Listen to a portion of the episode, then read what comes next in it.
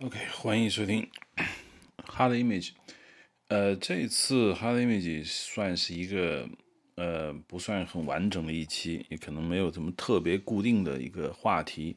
主要是上次那一期《红楼梦》呃上线了以后呢，我看了看评论区，我觉得很让我 有一点吃惊，因为首先评论的人很多，然后大家也不是。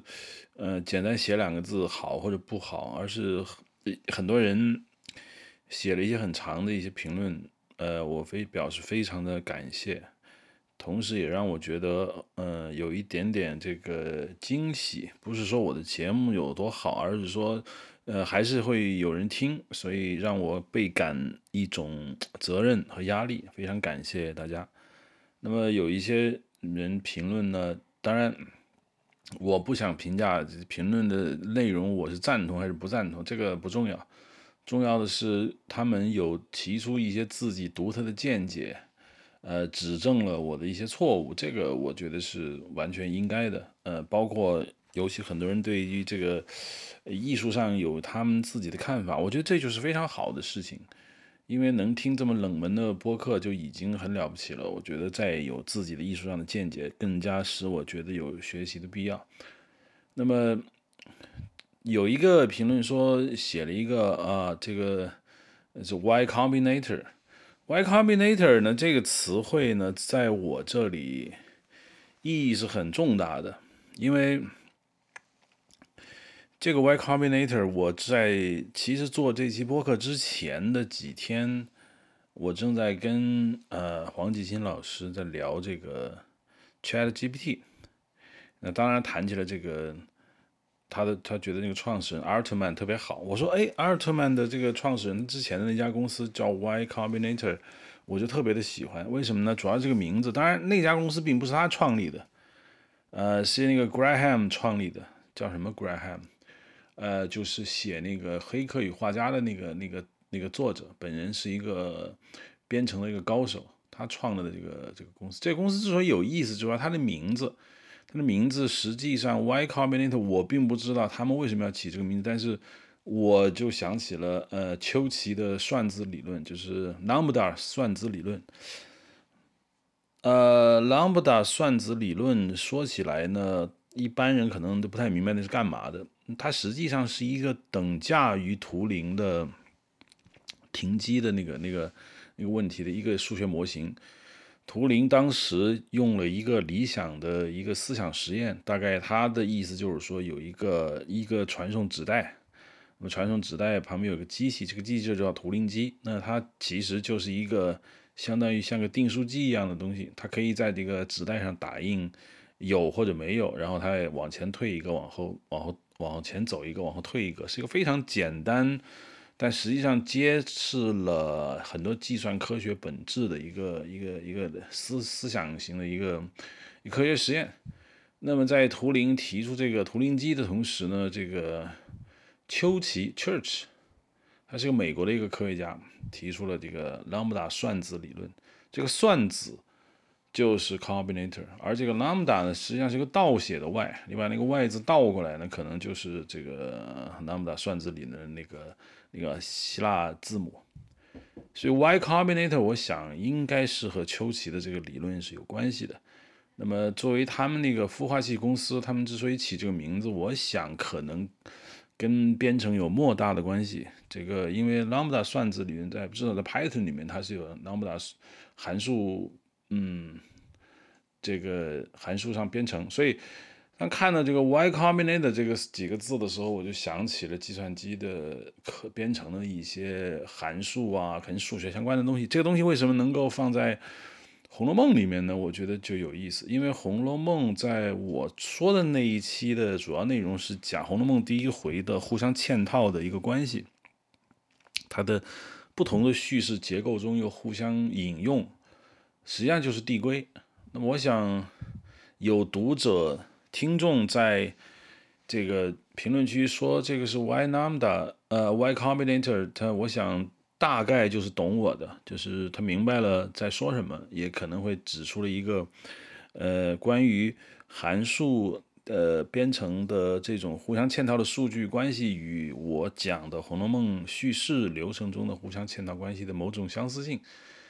这个评论让我感到非常的兴奋，所以我觉得呢，就是想再说点什么，呃，想通过这一期，呃，对于这个，呃，对于我之在做《红楼梦》第一回这一期前后所经历的一些思想上面的一些小小的一些心得，呃，会有一个小小的一个总结，这就是这一期的目的和缘起。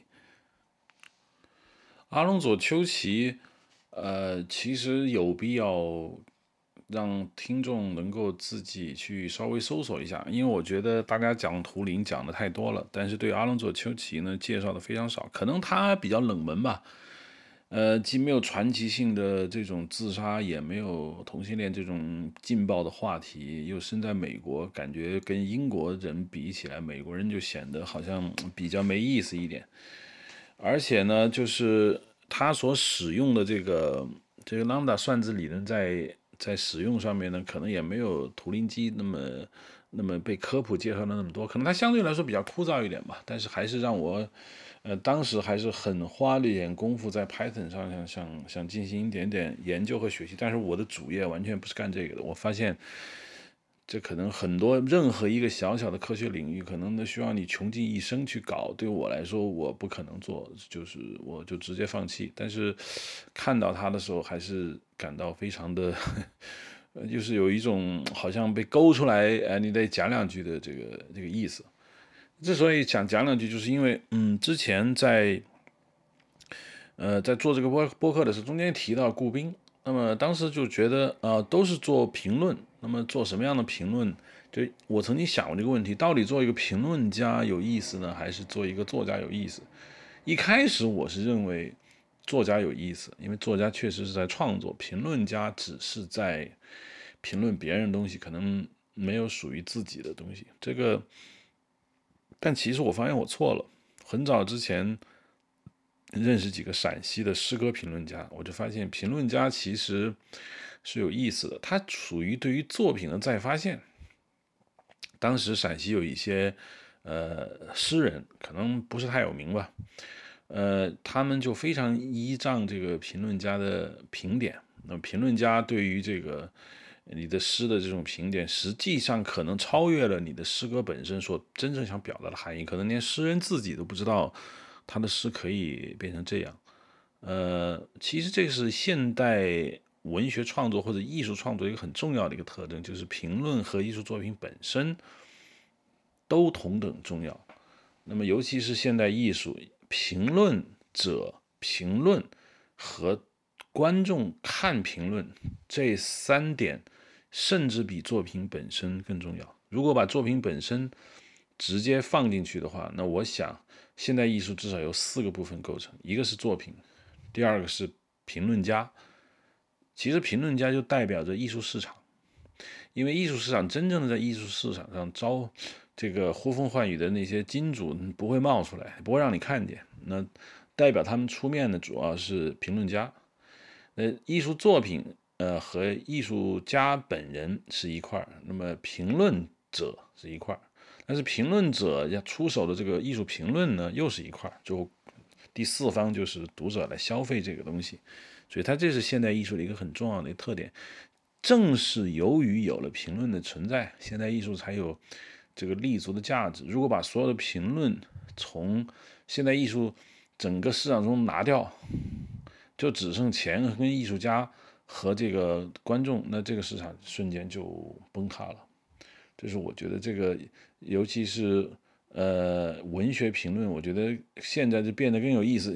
早在中国古典文学很早期的时代，其实当时像钟嵘的诗品啊，刘勰的这个《文心雕龙》就已经开始做艺术评论。但是那个时代的艺术评论很自由，因为他官方意识形态对文学管的不多。那个时候还没有说拿文学当这个什么反革命教材。这样一种说法，古代社会对文学最多有个文字狱，就是说你说什么是不行的，某种东西你不能说。那他那个文字狱还没有发展到说不是你什么不能说，而是你只能说什么，他没到那个程度。所以文艺评论还是相对自由的。这就回过头来得说顾斌。顾斌，我之前做好几期这个中国古典叙事的原因，为什么要做中国古典叙事？其实就两个人，一个是胡适，一个是顾斌。胡适主要原因是因为看了他一篇文章叫《中国佛经的翻译》，那当然是一篇批判文章，就是认为中国佛经翻译不好，那个而且中国式的这种佛经，嗯。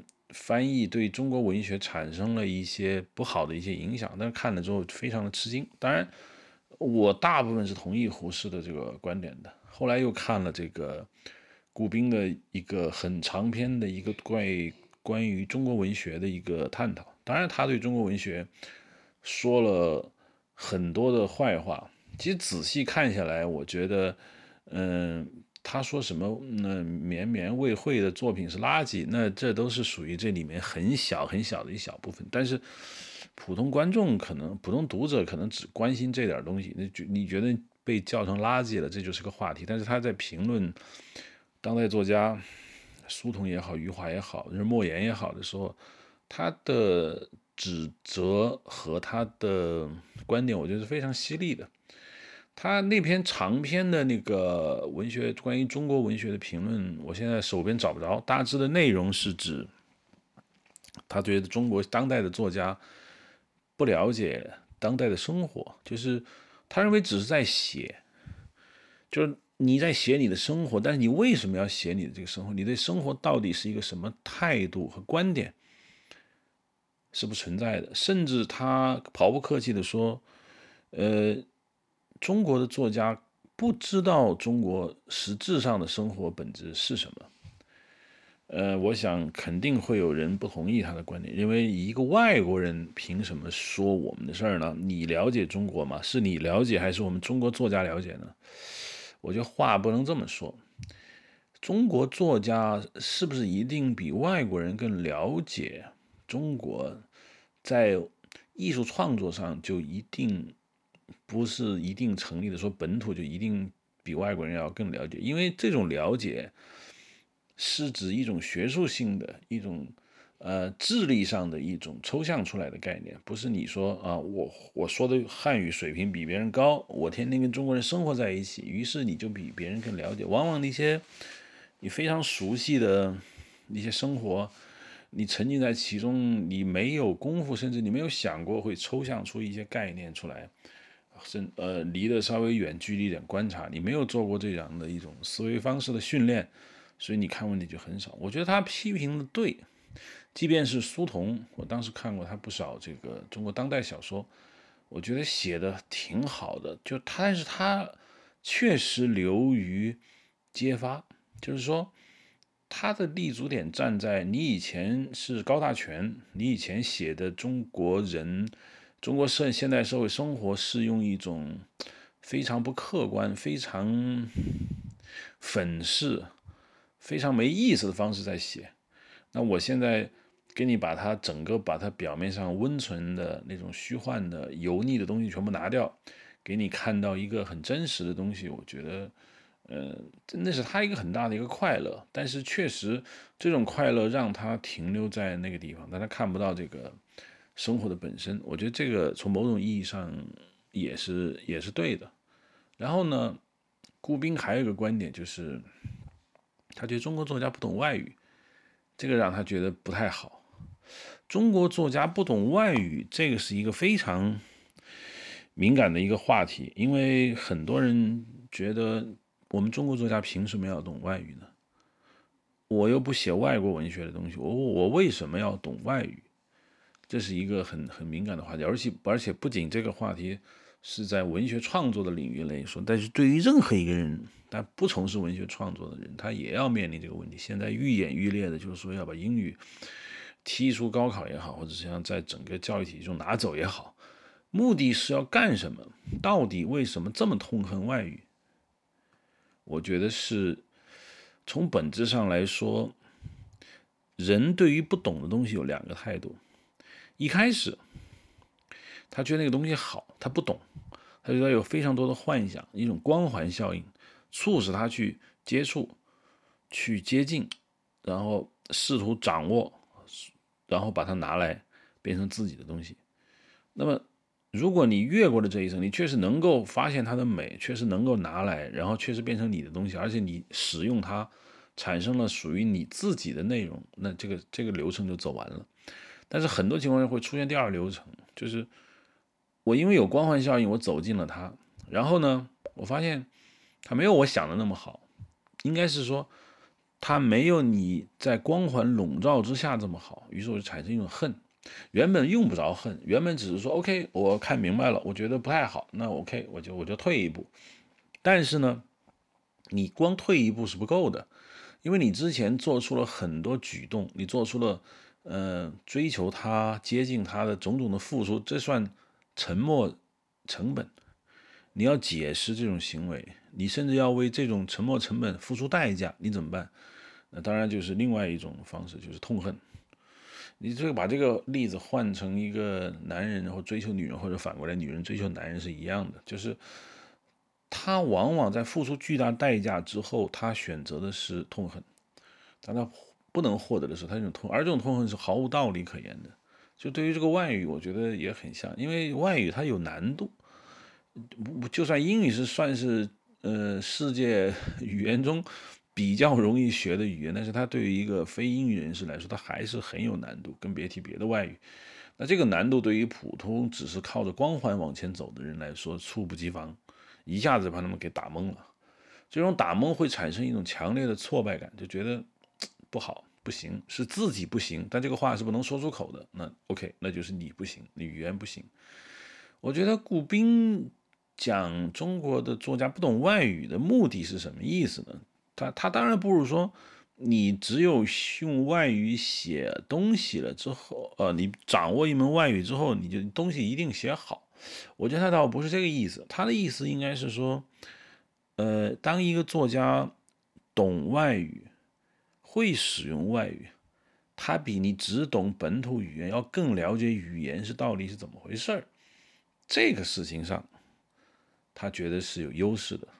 他当然举了很多例子，他当然意思就是，四九年以前的中国相当多的作家的外语水平是很高的。鲁迅嘛，当然他是精通日语，那就不说了。林语堂也好，什么人也好，傅雷也好，那都是外语水平很高。而且大部分人的外语水平不是，呃，说当然他可能未必用外语来发表了那个文学作品，而是他对外语的这种理解能力已经到了超越。吃喝拉撒的那种程度，而是他进到了对这门语言本身的这种研究，而这种对语言本身的研究反过来影响到了对于本民族语言的一种使用。我相信他是认为，呃，在四九年以前的汉语之所以能够从清末的白话文运动发展起来，一直发展到后来中国小说、中国现代文学发展到一个相当高的一个境界，对于外语的。这个借鉴和使用，他觉得是起了很关键性的作用的。我们先不说从日语中借了一大堆的词汇过来，那么即便是不是日语，那么从西方语言中，由于翻译家的存在，由于这些精通外语的作家的存在，他们在自己的语言中使用了很多外国语文的用法和语词结构，那么改造了汉语，使得汉语更加具有现代性，更加具有。呃，更新的东西，这不是好和坏的问题，它是一种你对于语言本身的一种研究，对于语言本身的一种敏感，让你自发的有这个能力去改造这个汉语。其实顾斌的这种想法呢，王小波也有。王小波曾经有一个有一个大概一个不太长的一个文章吧，大概就叫《我的文学之路》，他在这个。我的具体名字是什么？我有点忘记了，应该就是这个文章。他讲他讲自己为什么要进行文学创作。王小波也说自己为什么觉得他能够把文章写好。他举了讲个例子。他在这个里面举的例子呢，我记得有一个是翻译过《情人》的那个王道乾。呃，王道乾翻译的《情人》，其实我没看过啊。但是他说的那句话，也就是杜拉斯那个情人最著名的那个开场，什么就是我走进一个大厅，然后一个男人向我走来，主动介绍自己说：“啊，我认识你，我永远记得你。”呃，你很年轻，我来告诉你，呃，当时，呃，你很年轻很美，但是现在的你比你当时更美，我更爱你备受摧残的面容。这他被这句话感动了。我虽然没有完整读过这个王道乾的小说的这个《情人》，呃，就是梁家辉演的那个那个电影的那个那个原著小说，我觉得这句话的宗宗宗旨。最重要的那句话就是他最后一句：“我更爱你现在备受摧残的面容。”这当然让我想起了呃，著名的诗人嗯叶芝的那那句其实意境差不多的话，就在炉边跟他的爱人那样的一个一个相同的一个语境环境。我觉得王呃，我觉得王小波的说法是很有意思的，因为他觉得这些人的文章写得好，其原因在于他们都是这个受过西方文学熏陶的人，他们不是说他们要忘本，他们是自己通过对西方文学的这样的一个训练之后，他们把自己的汉语也改造好了，从而同时还受惠于人。那么像受过这个他这个。翻译家，嗯，这些养分所滋养的人，当然不止王小波一个。当然，他还举了一个人，就是那个查良铮。查良铮，呃，查良铮这个就是著名的查家吧，金海宁那个查家金庸，查良查家，他应该有另外一个名字，更加的，首先木旦。木旦跟查良铮啊，OK，木旦说木旦可能就大家知道人比较多一点，不是那个木心啊，不是那个 程丹青的那个那个木心木旦，都是很早年留洋，然后外语很好，然后回来自己写诗写文章的人。木旦、查良铮，呃，我觉得他举的这两个人呢，意思其实就是一种古风。我觉得中国在那个时代。真的把外语学得很好，因为对西方文化很了解的人，我觉得反过头来对自己的文化更加的这种热爱。我曾经看了，其实网上随便找一下都有，就是嗯钱钟书的一个英语文学笔记，当然这是影印版，因为他他那个全是手写的。大概我我翻了翻，因为他的手写笔记我看不太懂。但是几百页纸密密麻麻，那个时候还没有打字机，也没有电脑，就是我几百页纸密密麻麻抄录了那么多的英文的这样的一个文学上的一个创作，包括自己的一些心得。他有些心得是用汉语写的，但大部分的心得是用英语写的。我就觉得钱钟书的英文水平肯定是高的，尽管它不一定。是那种高，因为我们现在理解的英文水平，基本上就是说，你得是个母语人士，你得会所有的街头俚语，slow，呃，包括那个甚至一些骂人话呀，都都你都得懂。但实际上，对于文学创作来说的语言水平，呃，懂这个当然更好。但是那些能够在街头说一口俚语的本土人士，未必能写出好的锦绣文章，那是一定写不出来的。所以我在想，嗯，你不用怀疑这些人的语言水平是高是低，肯定是非常非常高的。那么王小波说，就因为这两个人，所以他爱上了文学，然后他对文学上他有这种羞耻感，然后他自己他想告诉大家，其实我的文学创作的来源，尤其是我自己想怎么写好文章的来源，并不是那些。并他想说的就是，我不是鲁，我不是被鲁迅影响的，呃，我不是被某个啊，其实说鲁迅不是太合适，因为鲁迅本身也是个大翻译家，啊，他至少是通日语、德语的，我说英语通不通我不清楚，但是相信他也会一点，那日语、德语他都是很通的。他说他的意思就是说我我被这个。嗯，我我被文学所影响，目主要来源就来源于这些中国的翻译家。那些翻译家本身自己又是很好的文人，写出了很好的汉语水平，所以就他走上这条路。这篇文章对我来说也很重要，因为这是我第一次看到一个人他是这么正经的跟你在说话，所以呢，我就从顾兵来评论中国。这个现代小说家不会外语这一点来，我觉得有感而发。我想到那些东西，因为顾斌他的意思是说，当你不会外语的时候，他觉得你对于语言是不够格的。就是你用自己本土语言创作，实际上现在一个舒适区里你没走出来，你不知道自己的这门语言在没有参考系的情况下，你这门手里的语言到底是怎么回事？你你是没有你是没有见解的，你是没有度量的，所以你对这门语言我谈不上就叫好，所以它叫做中国文学的一个现代性不够，这就引发了另外一个话题：什么叫现代性？现代性之前呢，回答过类似的这种问题。上次在这个好像是在搞这个中国二纪录片的时候，在浙江传媒大学的时候，也被人问过这个问题，就是什么叫现代性？其实我从来没有对现代性有过一个呃所谓的研究。换句话说，每次问这个问题的时候，我其实没有什么现成的答案，我想到哪里说说到哪。当时我回答学生这个问题的时候，我说现代性是什么？其实我现在已经想不太出来了。现在你让我回答这个问题，我脑子里可能又会产生很多新的想法。现代性对我来说，当然万变不离其宗。所谓现代性的问题，就一定有个古典性问题。现代性的所谓立足，就是在于它对古典有一个反叛。那么古典的叙事，我们只谈这个文学叙事来说，古典的叙事它到底是一个什么东西呢？我觉得古典的叙事首先是建构神话，因为真正所谓的文学创作就是从神话而来的。那么神话的本质含义在于，它要对于一种就超越了人类的力量的一种存在。给予一个人格化的一个描述，所有神话中所描述的那些人格也好，它其实本身是神格，但是由于你不可能用我们不熟悉的这个语言和不熟悉的生活来讲述神的故事，当然你一定没办法去发明和想象，就好像我们总说的这个农民想象的皇帝的生活是每天用金锄头耕地。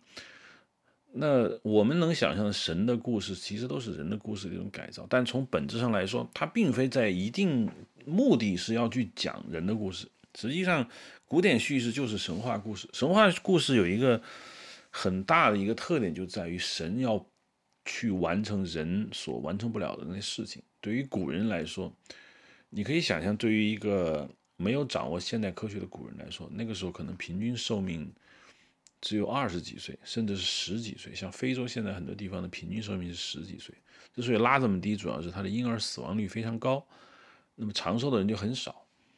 所以在对于古人来说，神的目的就在于他能够去击败人所惧怕的东西，而人所惧怕的东西，风雨雷电、自然灾害也好，甚至是人类自己产生的这种所谓战争啊。瘟疫啊，包括很多东西，超越了人类个体所能够理解。先别提你能不能打败它，你连理解它都很困难。当你不能理解一个东西的时候，它来进对你进行威胁，你的恐惧感是加倍的。就好像特特斯鲁，就是你完全不知道这东西是什么。当你知道这东西是什么的时候，你可能会好一点。比如一个老虎、狮子要要扑过来，你能知道它是干嘛的，会好一点。但你不知道它是什么的，就非常的恐惧。所以在古代，古人所遇到的这种问题的时候，超越了人的理解能力，所以这个时候只能把神话搬出来叙事。那么，神话叙事的主要特点就在于一个神，或者一个具有神力的人，或者被神所托付赋能的一个人，去完成了一个伟大的一个任务。实际上就是一个，呃，问题被提出，然后问题被解决这样一个一个一个公式。这个问题跟是怎么样的一个问题？是怎么提出的？然后是谁来解决？又是如何解决的？这个变量就变成了所有叙事的一个东西，这就叫做我们叫做古典叙事。古典叙事从电影也好，神话、民间传说也好，能看得很清楚。那么古典叙事中的这个呃小说，我们回来看一下，看小说是怎么回事。当然有人说，那不对呀，狄更斯的小说哪有神呢？是不是？鱼帘、红与黑。他也没有神啊，或者是嗯，就像大仲马也好，或者是雨果也好，这些人的巴尔扎克也好，这些人的小说中并没有神的存在，但是他确实是一个古代的小说。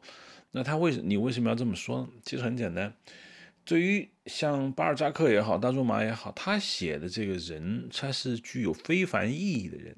过去的神话，摩西也好，怎么样也好，呃，吉尔加美什也好，他是神格化的一个人类，当然他他具有非常典型的这个超能力。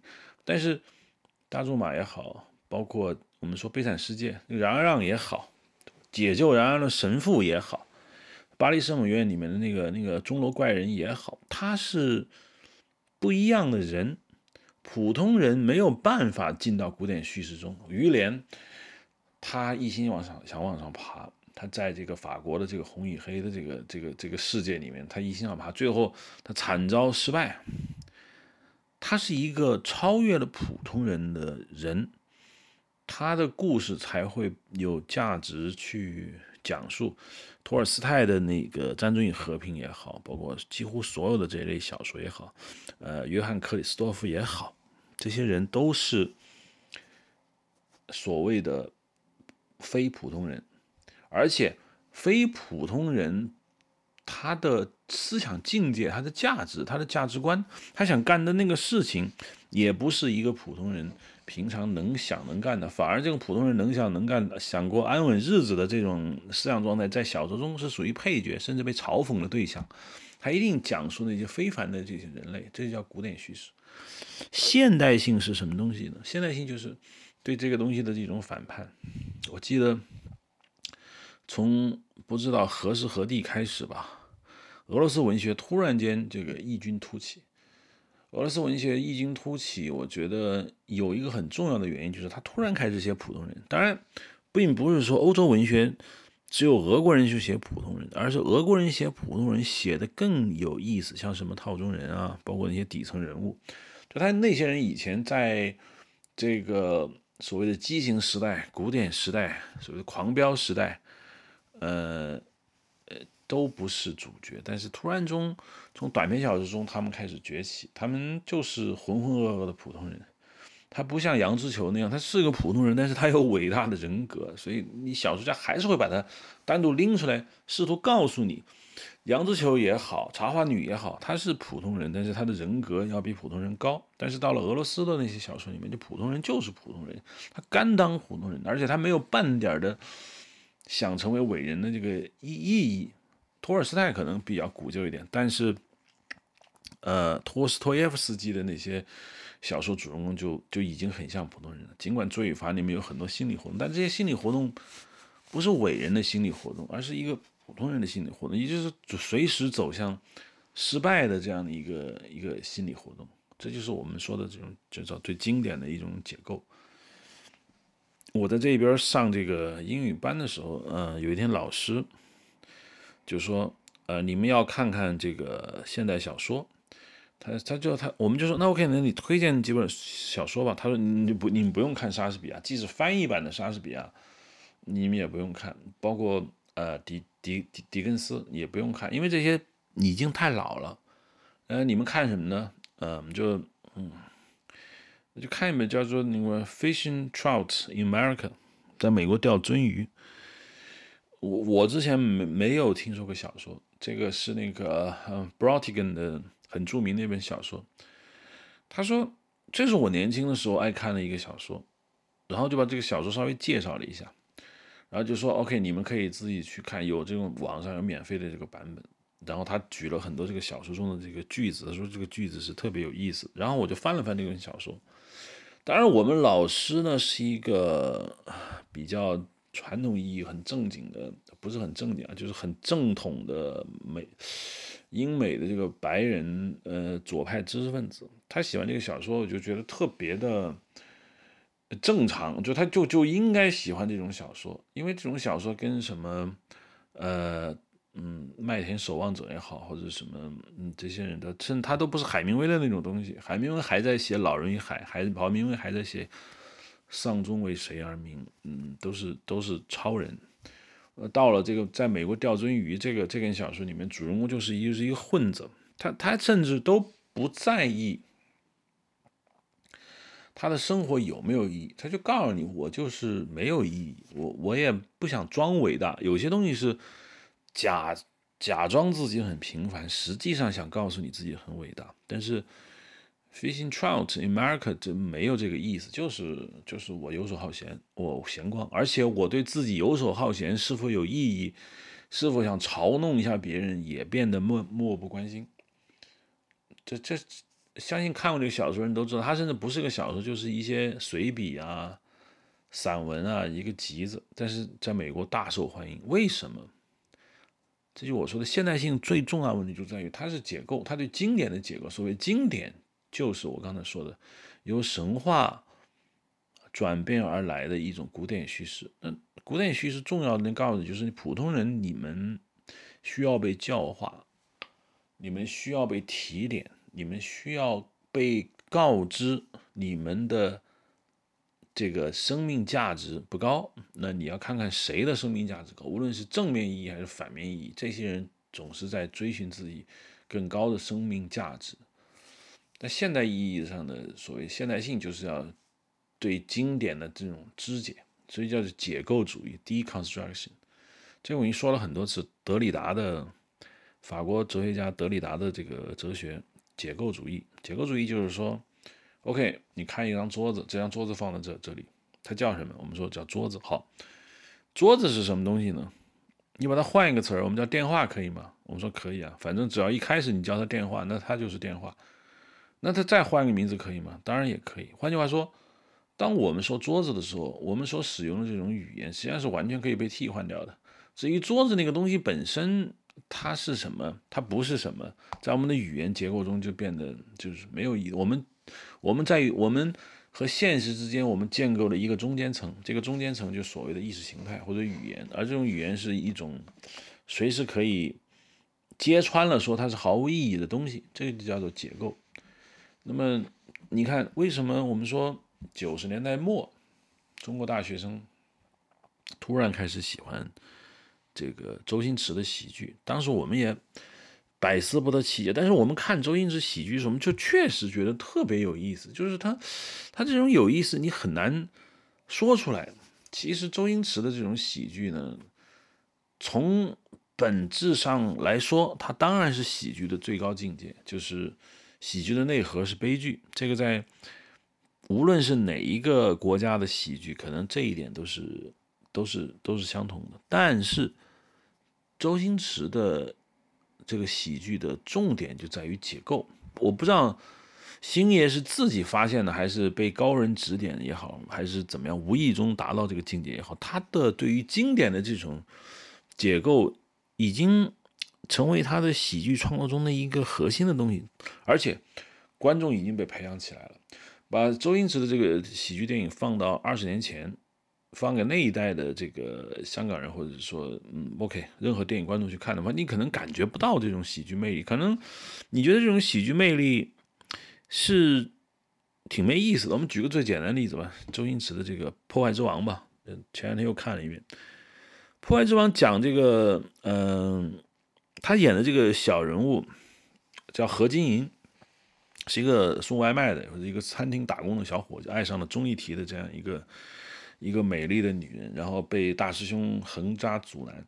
这是一个结构，这个结构谁都用，而且而且百试不爽。但是我们看这个喜剧片最大的乐趣，当然不是这个结构，这个结构只是支撑你故事往前走。真正它这个里面被津津乐道的是什么东西呢？当然，你看很多人在。这个网络迷音上说，我说在座都是垃圾，大概那个截图吧，大师兄的那个林国斌的那个截图，那截图为什么被大家这样去传送？为什么我说在座都是垃圾，都是垃圾？这句话具有传播价值，因为它是对于过去的一种传统的说话方式的一种解构。传统说话方式是讲情面的。就不会把自己的恶意和包括内心世界粗鄙的这种想法直接表露出来，而且这种表露出来反而让人觉得这句话好爽啊！这句话我好想说，我很久就想说这句话，但是我不敢，为什么呢？因为社会有规则，你不能这样说话。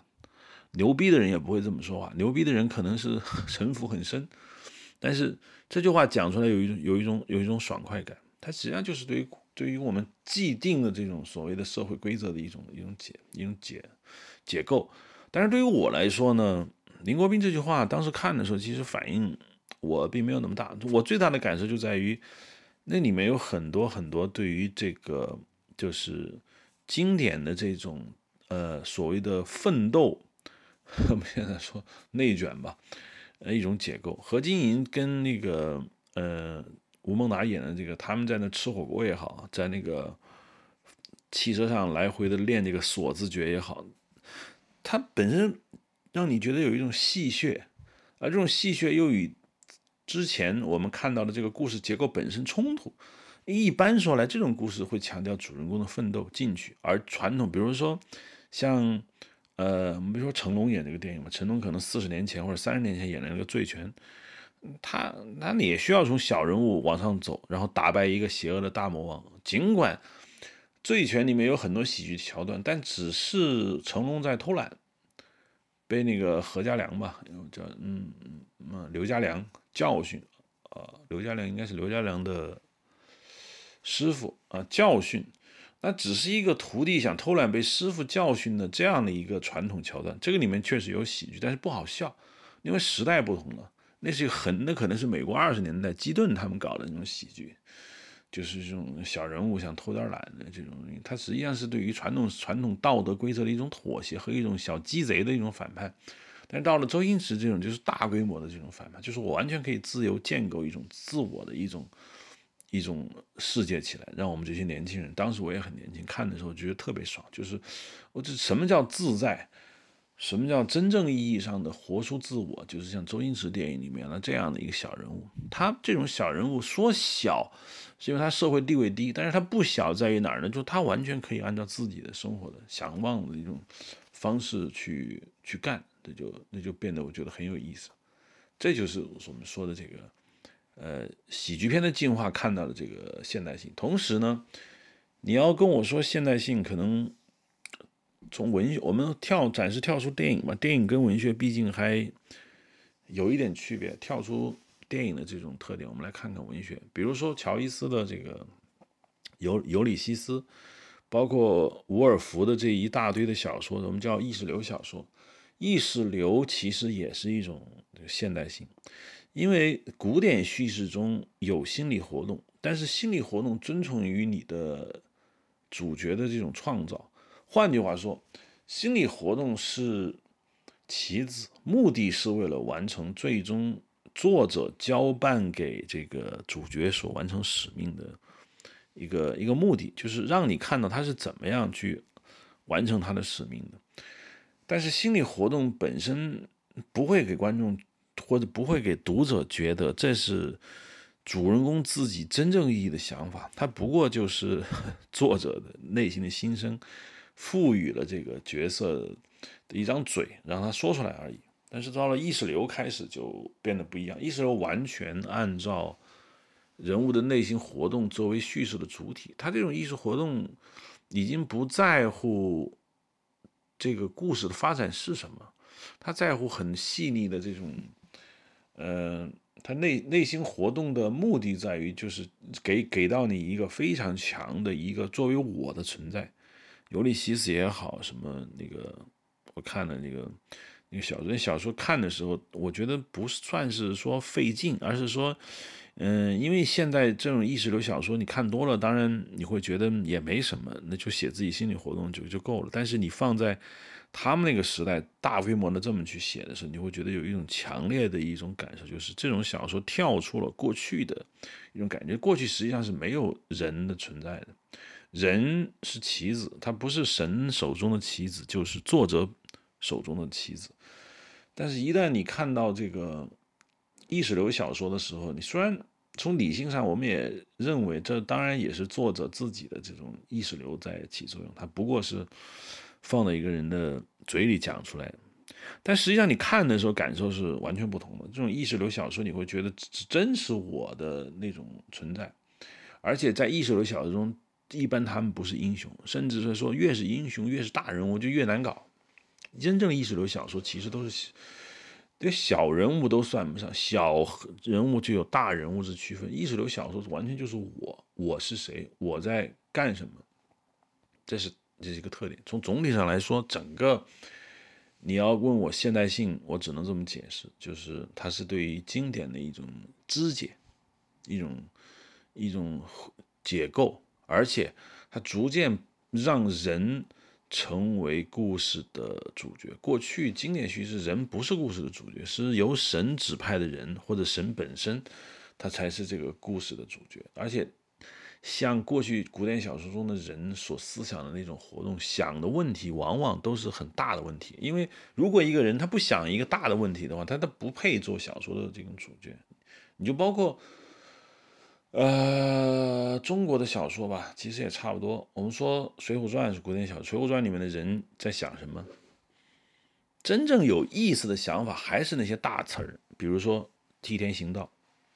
是吧？林冲，你说 OK，他是过小日子的人，但是林冲过小日子的人很快被打脸，很快被收拾掉了，很快意识到想过小日子是不行的，你就得上山，你得替天行道。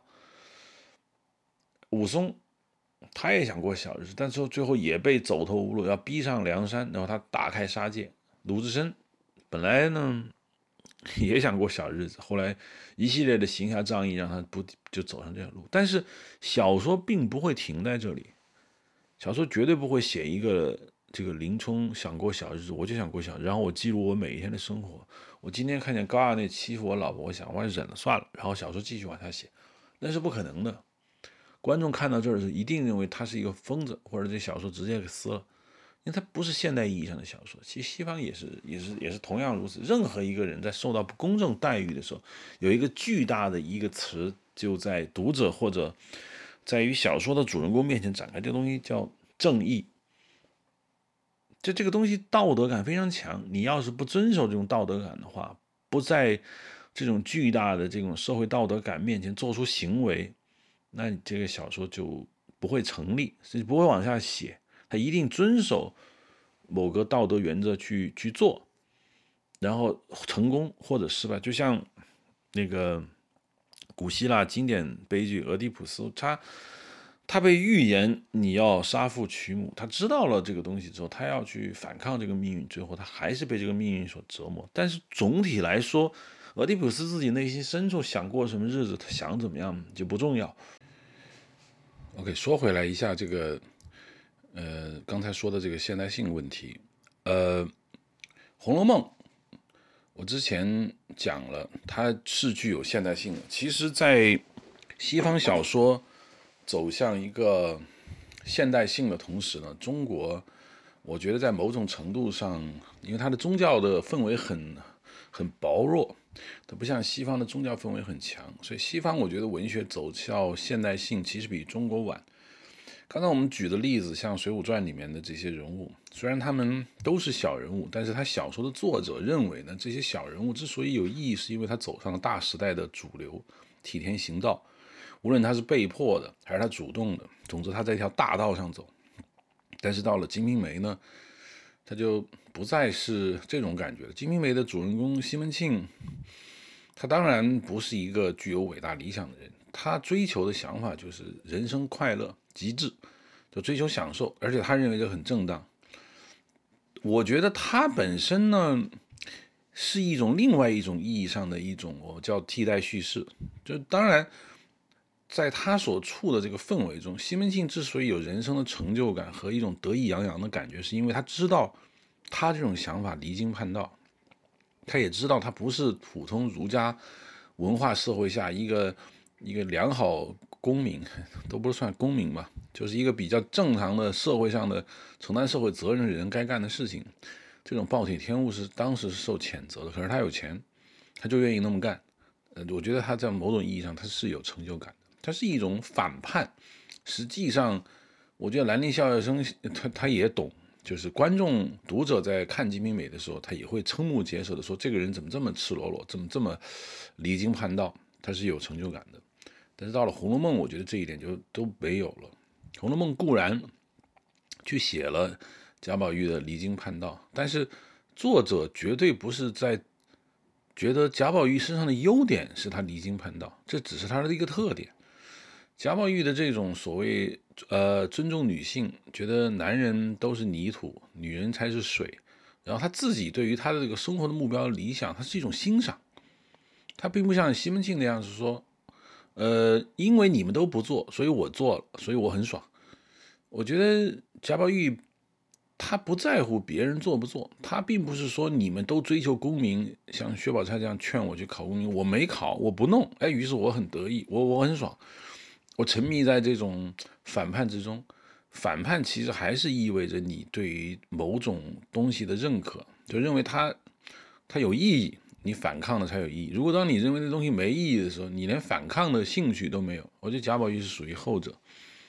对于贾宝玉来说呢，他实际上进到了另外一个一个一个体系，就是他不觉得自己在做什么伟大的解构，他就是过他的小日子。尽管他的小日子是富贵人家的小日子，但这显然。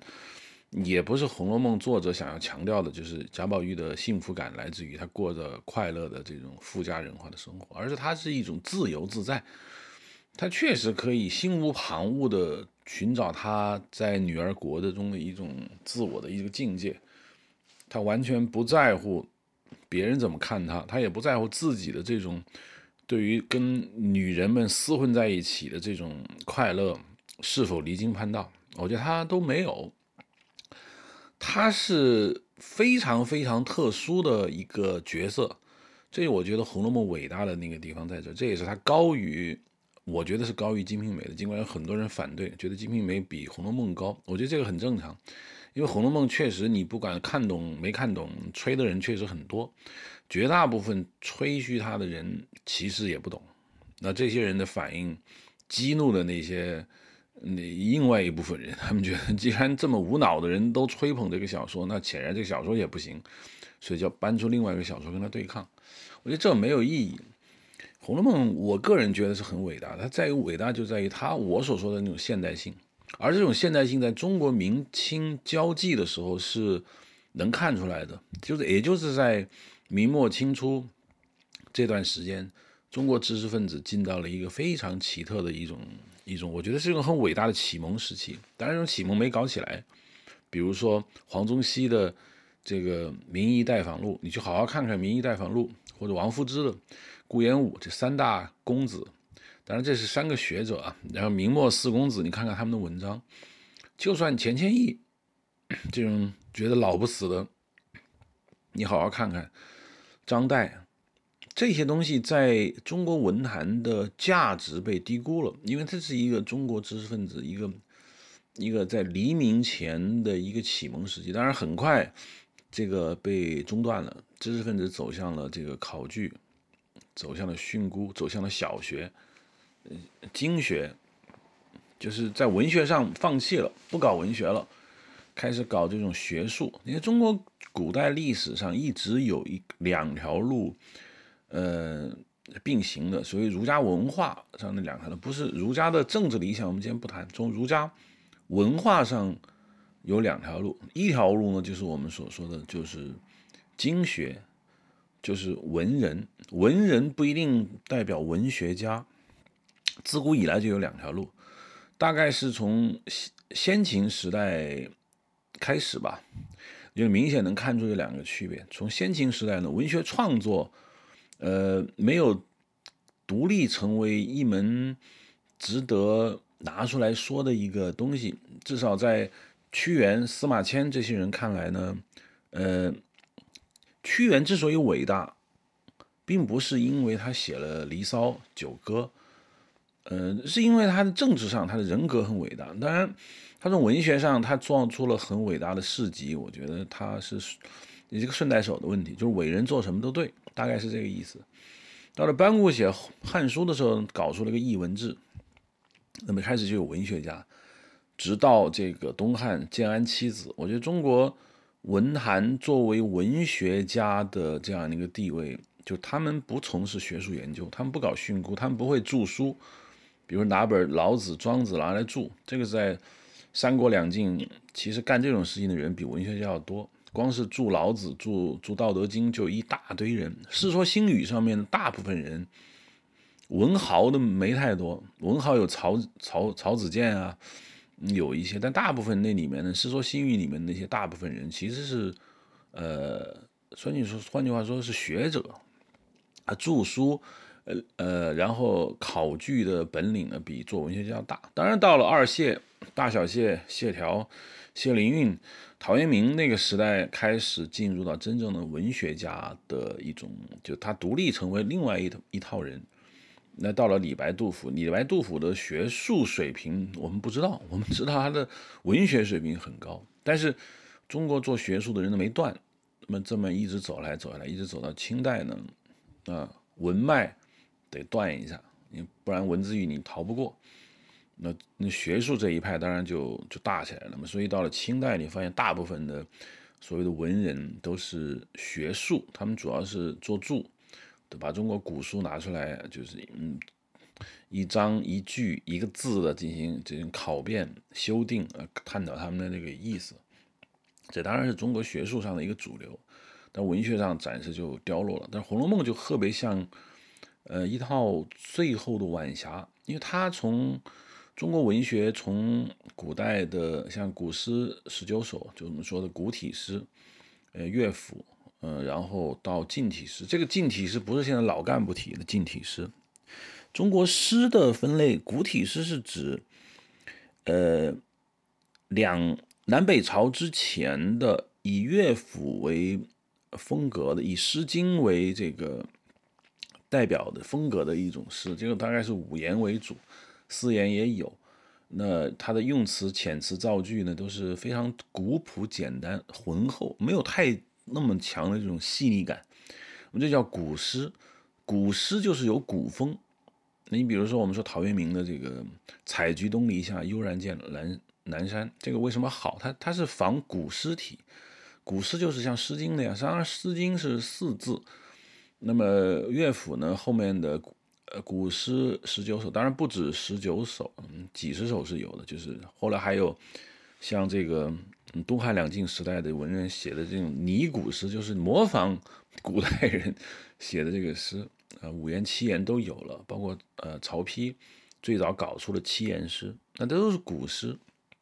近体诗是指，嗯，基本上是指南北朝以后，那么开始诗变得不再那么的古朴浑厚，那么简单，开始变得比较细腻、比较长。然后呢，用呃七言开始变成了主流，这叫近体诗。当然，李白、杜甫是高峰，那么后面一直是近体诗。到了明清明清末，当然近体诗也就没了。我们现在所说的古古体诗，不是实际上是不是一个学术概念？老干部体更不是古体诗。嗯，就说到这儿。说到这个地方，稍微我们来说一下这个文学翻译的事情。之前前面这个半个小时讲过一点，就关于文学翻译的事情。当时说。呃，借着顾斌的话说，因为中国的文人不知道外语，所以你的水平是不够的。他肯定很多人反对，说为什么为什么要学外语？解释这一点，我之前已经讲过了，拿了查良铮的这个翻译的这个古代的呃，就是西方的诗词，呃，举了一些例子，包括这个王呃萧道乾这个。但是我说呢，中国汉语其实是有翻译诗的，很早就有。自古先秦时代就有翻译越人歌，大概是那个时候南方人嘛，南方人语言你是听不懂的，所以翻译成汉语叫越人歌。然后就是我们刚才说起为两晋南北朝的时候，这个怎么说的？敕勒川，阴山下，天似穹庐，啊，这个天苍苍，野茫茫，风吹草低见牛羊。这个很像古体诗，因为它用词很简单，但是意境非常的雄阔。这个不是汉语。因为他们说大概是从北方少数民族的语言翻译成汉语，但是基本上你是拿它当汉语来看的，也就是说，汉语在翻译外国语言、外族语言方面，其实并不是说直到近代五四以后才开始翻译外国文文学，那很早就翻译过，所以它进入到这个我中国的文学里面，尤其是“天苍苍，野茫茫，风吹草低见牛羊”。让汉语本身见识到一种，其实汉族人不太熟悉的一种东西，就是简单直截了当，而且他的这种情怀不是汉族人那种情怀。你说草原情怀，我觉得是恰当的。这个东西在金庸的里面就能感觉到很明显，就是他之所以有一些金庸之所以被人看、被人觉得特别舒服。我觉得他没有哪一本小说没有引入外族异族文明，他的异族文明引进来作为这种汉语言文学的一种补充，一种世界观上面的一种交相辉映，显得特别有意思。相反，看的不是很爽的梁羽生就是异族有，但是写的不好，而且当猎奇在用，大部分时间还是在这个汉族语言文化圈里面打转。金庸的基本上每一本小说，你都看到了异域、异族。它是一种很很很奇特的那种感觉。好，那打住，说回《红楼梦》。到了明代，中国文人有一个觉醒期。同时期，明代是大概是一个什么时候呢？明代相当于欧洲进入到呃工业革命，进入到整个那个大时代变迁的这种前夕。中国明代是欧洲。这些国家进行海上殖民的这样的一个开始，那么它的文学照说也应该发生很大的变化。但是对于西方文学，如果分得很细的话呢，那每个时代没过百年，西方文学总会有一个变化。但是从总体上来看呢，真正进入现代性叙事、现代小说的，那它是我觉得比中国晚。这个我觉得中国文学在世界文学史上，我觉得是先进的，就从。《红楼梦》你能看到一些，我觉得非常先进的一些想法，就是他对于这个，他从思想根子上呢是老庄，是是是这个仙游，这个没有错，这个从佛经里面来的一些东西，包括老庄思想这些东西在里头。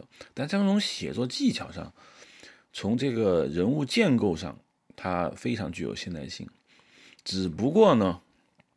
这个东西被中断了，所以明清之际的文学成就，我觉得以后看看有没有可能专门搞一期吧。跟罗盘老师之前我们聊过一些南明，但南明主要在聊政治史，没有聊文学。我觉得自从读了张岱的小说以后，我觉得明清之际的这些东西，我可以专门专门讲一讲嘛。我觉得中国传统叙事上是一个很大的一个一个刺激，但是后来只是把它断掉了。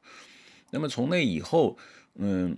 西方文学过了大概几百年以后，才开始转向有点类似于像《红楼梦》这种小说主人公的建构，它不再是，嗯，其实那个时代欧洲都还沉浸在像这个所谓的浪漫主义这里面。浪漫主义虽然开始写不再写英雄史诗，但是浪漫主义实际上是普通人有机会去做英雄的时候，它是爆发出来的强大的情感张力。那实际上还我觉得归于。旧时代的窠臼，中国的《红楼梦》里面的这种感觉，尤其是里面充满了灵性的这种人物，早一点的已经透出了一些现代性的一些口吻出来，这倒是要非常值得注意的一种事情。但是现代社会呢，我觉得文明呢可能进入了这种晚熟吧。文明进入晚熟以后呢，整个西方世界逐渐消沉跟自我怀疑，这个在我老师身上。其实反映的挺明显的。我本身很尊重他，他是一个很正统意义上的西方的白人左派知识分子。但是，我觉得有一些小小的问题。呃，本人我觉得，呃，观点其实在之前很多内容期的内容中也也已经阐明了，就是我是反对这个左派电影的或者左派政治的。这问题太复杂。不是一两句能够说清楚的。关于左右之争，之前讲过很多，就不在这儿重复。嗯，我觉得我的老师，我不是说他不好，而是说这是一个西方世界的一个普遍的一个现象，就是陷入极大的自我批评的一种乐趣。不是说他们要批评自己，他从来不会批评自己的本身，但是他对西方文明本身有极大的一种批评的欲望。我不太清楚这个是怎么来的，或许是这种道德上面的，呃，洁癖。就是我曾经跟我老师说过一句话，我觉得他也赞同，他也知道是我是什么意思。他说，我我跟老师说，我说因为你们，因为你白人确确实实是站在了整个世界的食物链的顶端，这个政治正确。或者不正确不重要，事实就是如此。英美白人确实是世界食物链的顶端，在这种情况下，他们已经没有敌人了，没有天敌。一个没有天敌的物种要怎么样？很明显，他们意识到这个问题，就是一个没有天敌的物种，要不就越来越肥，越来越大，最后被毁灭掉，因为他们已经没有进化的动力。嗯，消耗掉所有的资源之后，走向这个衰落，然后，呃，其他的比他们小的，在进化上依然有空间的物种将会取代他们。所以，西方白人现在就找敌人，找敌人找谁？就找自己，因为别人已经不再构成威胁，他再去反对共产主义或者是反对什么什么也好，对他来说不新鲜，没意思，不堪一击。从文化上。他们要找到敌人，就是他们自己。于是他们开始清剿自己各种错误思想。其实这种错误思想，你说错误吗？从道德完美论来看呢，它确实是错误的。但是清剿这种政治思想的目的是什么？一方面，就像我说的，他要保持一种进化的压力，就是不断的自我清洗。这样就显得他在进化。第二种情况就是我说的，这是一种傲慢和优越感的另外一个层面的体现。比如，你可以想象两个人，一个人说：“我错了，我我做了这个世界上绝大部分的坏事，这个整个世界的不进步或者落后都是我造成的。那个我我我的错误在哪里呢？我错误曾经霸占了某些人的土地，或者是我曾经。”没有呃正确的把一个这个肥胖的人这个呃选为选美皇后，这个我错了。然后我曾经这个错误的使用印第安人的名字去命名我们的由白人构成的这个足球队，我我这是对印第安人的一种侮辱，我全错了。这是一种人，还有一种人就是我都对，我是这个世界上最伟大的，我没有犯过错，我以前的悲惨是因为。别人造成的，那不是我的问题，那都是别人的问题。我以后已必将是这个世界的主主人。那 OK，我们就问问在座的听众，谁显得更愚蠢？显然是后者更愚蠢。听上去后者很自信，但所有人知道那是那是非常愚蠢的人。谁显得很优越呢？当然是前者。听上去他在自我的批评，但实际上。用一句中国人可能比较熟到就凡尔赛了，就是他在不断的批评自己，但实际上是不太在证明他比谁都优秀。我觉得西方世界现在有目前的这样一个很严重的问题，他有一种非常非常强的一种道德洁癖感。其实我仔细分析下来，这是迫不得已，没有具体的个人去感受到一种进化的压力。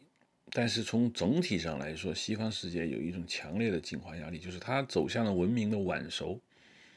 我说的晚熟不是那个意思啊，可能通俗意义上的晚熟就是你就是就是很晚才明白一些道理。可能他们确实是个晚熟的民族，但他们熟了，它不像亚洲文明是个早熟的民族，现在已经就不知道该怎么办了。那晚熟的文明也慢慢的熟了起来。一旦一个文明很成熟，很就没有成长空间的时候，他最大的问题就是，就是开始党同伐异，开始自我纠结，然后走向毁灭。所以我说，一旦这个你当发现某个文明被毁灭了，它它有可能是什么原因呢？一方面有可能是一种就是外敌直接入侵，这个在瞬间把他们全部拉回。但是外敌入侵，它应该有防御，它为什么丧失了防御呢？其实就是个文文明的一个一个成熟度的问题。文明过于成熟的时候，它就像一个动物，它它养尊处优，它完全没有任何压力的时候，他所想的问题已经不再是对抗，他要天下太平，他要所有的东西按部就班。但实际上，整个社会我们都非常清楚，维持一个高商的状态是很困难。物理和数学定律就决定了这个世界。不会高尚，不会井井有条，一定会有混乱。这 chaos 作为古希腊神话的起源之神，叫 chaos，混混乱、混沌，它是有道理的。整个世界从这个热力学第二定律上来讲，它就是得走向 chaos，所以混乱需要调整，需要不断的进行这个条理化，它是这个社会往前动的一个本质上的动力，所以。拒绝混乱，不承认这个世界有混乱，也不承认这个世界需要这种混乱，反而相信一张蓝图全部都描绘好了，所有的事情井井有条，而不惜任何代价要完成这张蓝图，过上一劳永逸的日子。这可能就是西方是或者换句话说左左派文明的一个一个很重要的特点。所以当我跟老师聊天的时候，他几乎每天要花。其实我们上课也就几个小时吧，这至少有半个小时是要批评，呃，Donald Trump，就 Donald Trump 这么招恨我，我觉得就特别能理解。但是有个问题就是，为什么你那么痛恨他，而他活着？为什么他值得被你痛恨？因为他太重要了。他被很多人拥戴，于是左派知识分子感受到一种巨大的压力感。就这种人为什么能够跳出来？很奇怪，以前这种人是绝对就混迹不了上流社会，直接在他的这个小圈子里自生自灭。他突然间变成了一种可怕的力量，成长起来了。他们感受到一种巨大的威胁，于是他们开始疯狂的批评 Donald Trump。但从本质上，从本质上。说明 Donald Trump 有一定的合理性。如果他完全不合理、完全无稽，他都不值得你去批评，都不值得你去重视。我现在不评论 Donald Trump 对还是错，他只是用来说明，当你疯狂的去痛恨一个东西的时候，很有可能那个东西是这个社会、这个世界所必须的。而这个，我觉得西方左派。知识分子，尤其是现在的大家愈演愈烈的政治正确的这种电影、文学，让你感觉到有一种很荒谬感，就在于这，就在于他似乎不愿意承认或者相信这个世界有邪恶的存在，因为这这个认为邪恶是既有可能，也必须，也完全应该彻底的清除掉，而且他们相信未来就应该这样。那实际上，这是一种违背自然的一种现象。前几天去那个 Concordia 大学，那边有一个 Open House，我去了，去了倒没什么，那就是个普通的面向大学生的一个 Open House。但是它里面有一些官方网页，每个学院都有个官方网页，你打开看，官方网页上头一页不会显示任何别的内容，只显写只显示两件事情，有两个框你要点，第一个框就是黑人的命也是命。嗯，Black Life Matters。第二个就是我们现在占据着原住民的土地，你得点个框进去，你得看。我就有一种很奇怪的感觉，黑人命当然他是命，他当然跟应该跟我们平等。但是既然是平等的，为什么你要把黑人放在首页上呢？别的人呢？波利尼西亚人呢？华人呢？是吧？很多种群，那白人呢？白人的命不是命吗？犹太人的命不是命吗？当然，你可以说 OK，因为啊，因为因为因为白人太优优越了，不需要被保护，那就可以我们不管他。那难道世界上只有黑人需要你保护吗？这个问题很非常的尖锐，就没有人敢回答这个问题。其实说白了，原因就一个：黑人闹得凶，会闹的孩子有奶吃。华人不闹，所以没工夫搭理你们；波利尼西亚人不闹，没工夫搭理你们。黑人闹得凶，产生到一种威胁，影响到不，我不能说它影响到白人的统治，我不能这么说，它影响到这个社会的和谐了。所以我要把你抬高起来，把你放在一个显著位置，告诉你我是重视你的。这就本身就充满了一种非常奇怪的一种逻辑，而且我很清楚的明白。没有人会记他的好。奴隶主将奴隶释放，希望奴隶对他感恩戴德，有极个别是有的，但绝大部分不会感恩戴德。他觉得你应该放我。你既然说我们以后是平等的，那你就有可能还是我的敌人，是吧？你是不是我的敌人，由我说了算。我倒不是在种族问题上，我不想发表太多的言论。我们再说第二个，就是我占据了原住民的土地，这片土地属于原住民某某某某某种群，我就问一个非常简单的问题，我相信没他们不敢回答。你说这是某某原住民的土地，你们在十八世纪或者十九世纪早期，你们把原住民赶走了，你占据这个土地，那我问一下，这是这是？这是从古到今的原住民吗？我们非常的清楚的知道，印第安人原住民占据某个土地是充满了血腥屠杀的，没有一个原住民自打六万年前智人跨越白令海峡到达这片土地，他就一直在这儿住着。你现在屠杀的或者也好，或者赶走的这些原住民，当年也屠杀过大量的别人，他们是把别人赶走了，自己占据的这片土地上。你为什么没有要求他们向上一代的原住民道歉呢？他们为什么就合法的拥有了这片土地的所有权呢？伊诺库尔人是这片土地的原始主人？当然不是。印第安人自己的历史就有一两万年，我们要追究这件事情吗？这是个非常尖锐的问题。这个这个问题没有解。如果你承认这片原你们这个。赶走的原住民拥有这片土地的话，那那些原住民曾经赶走的上一代原住民是否应该回来要求土地的主权？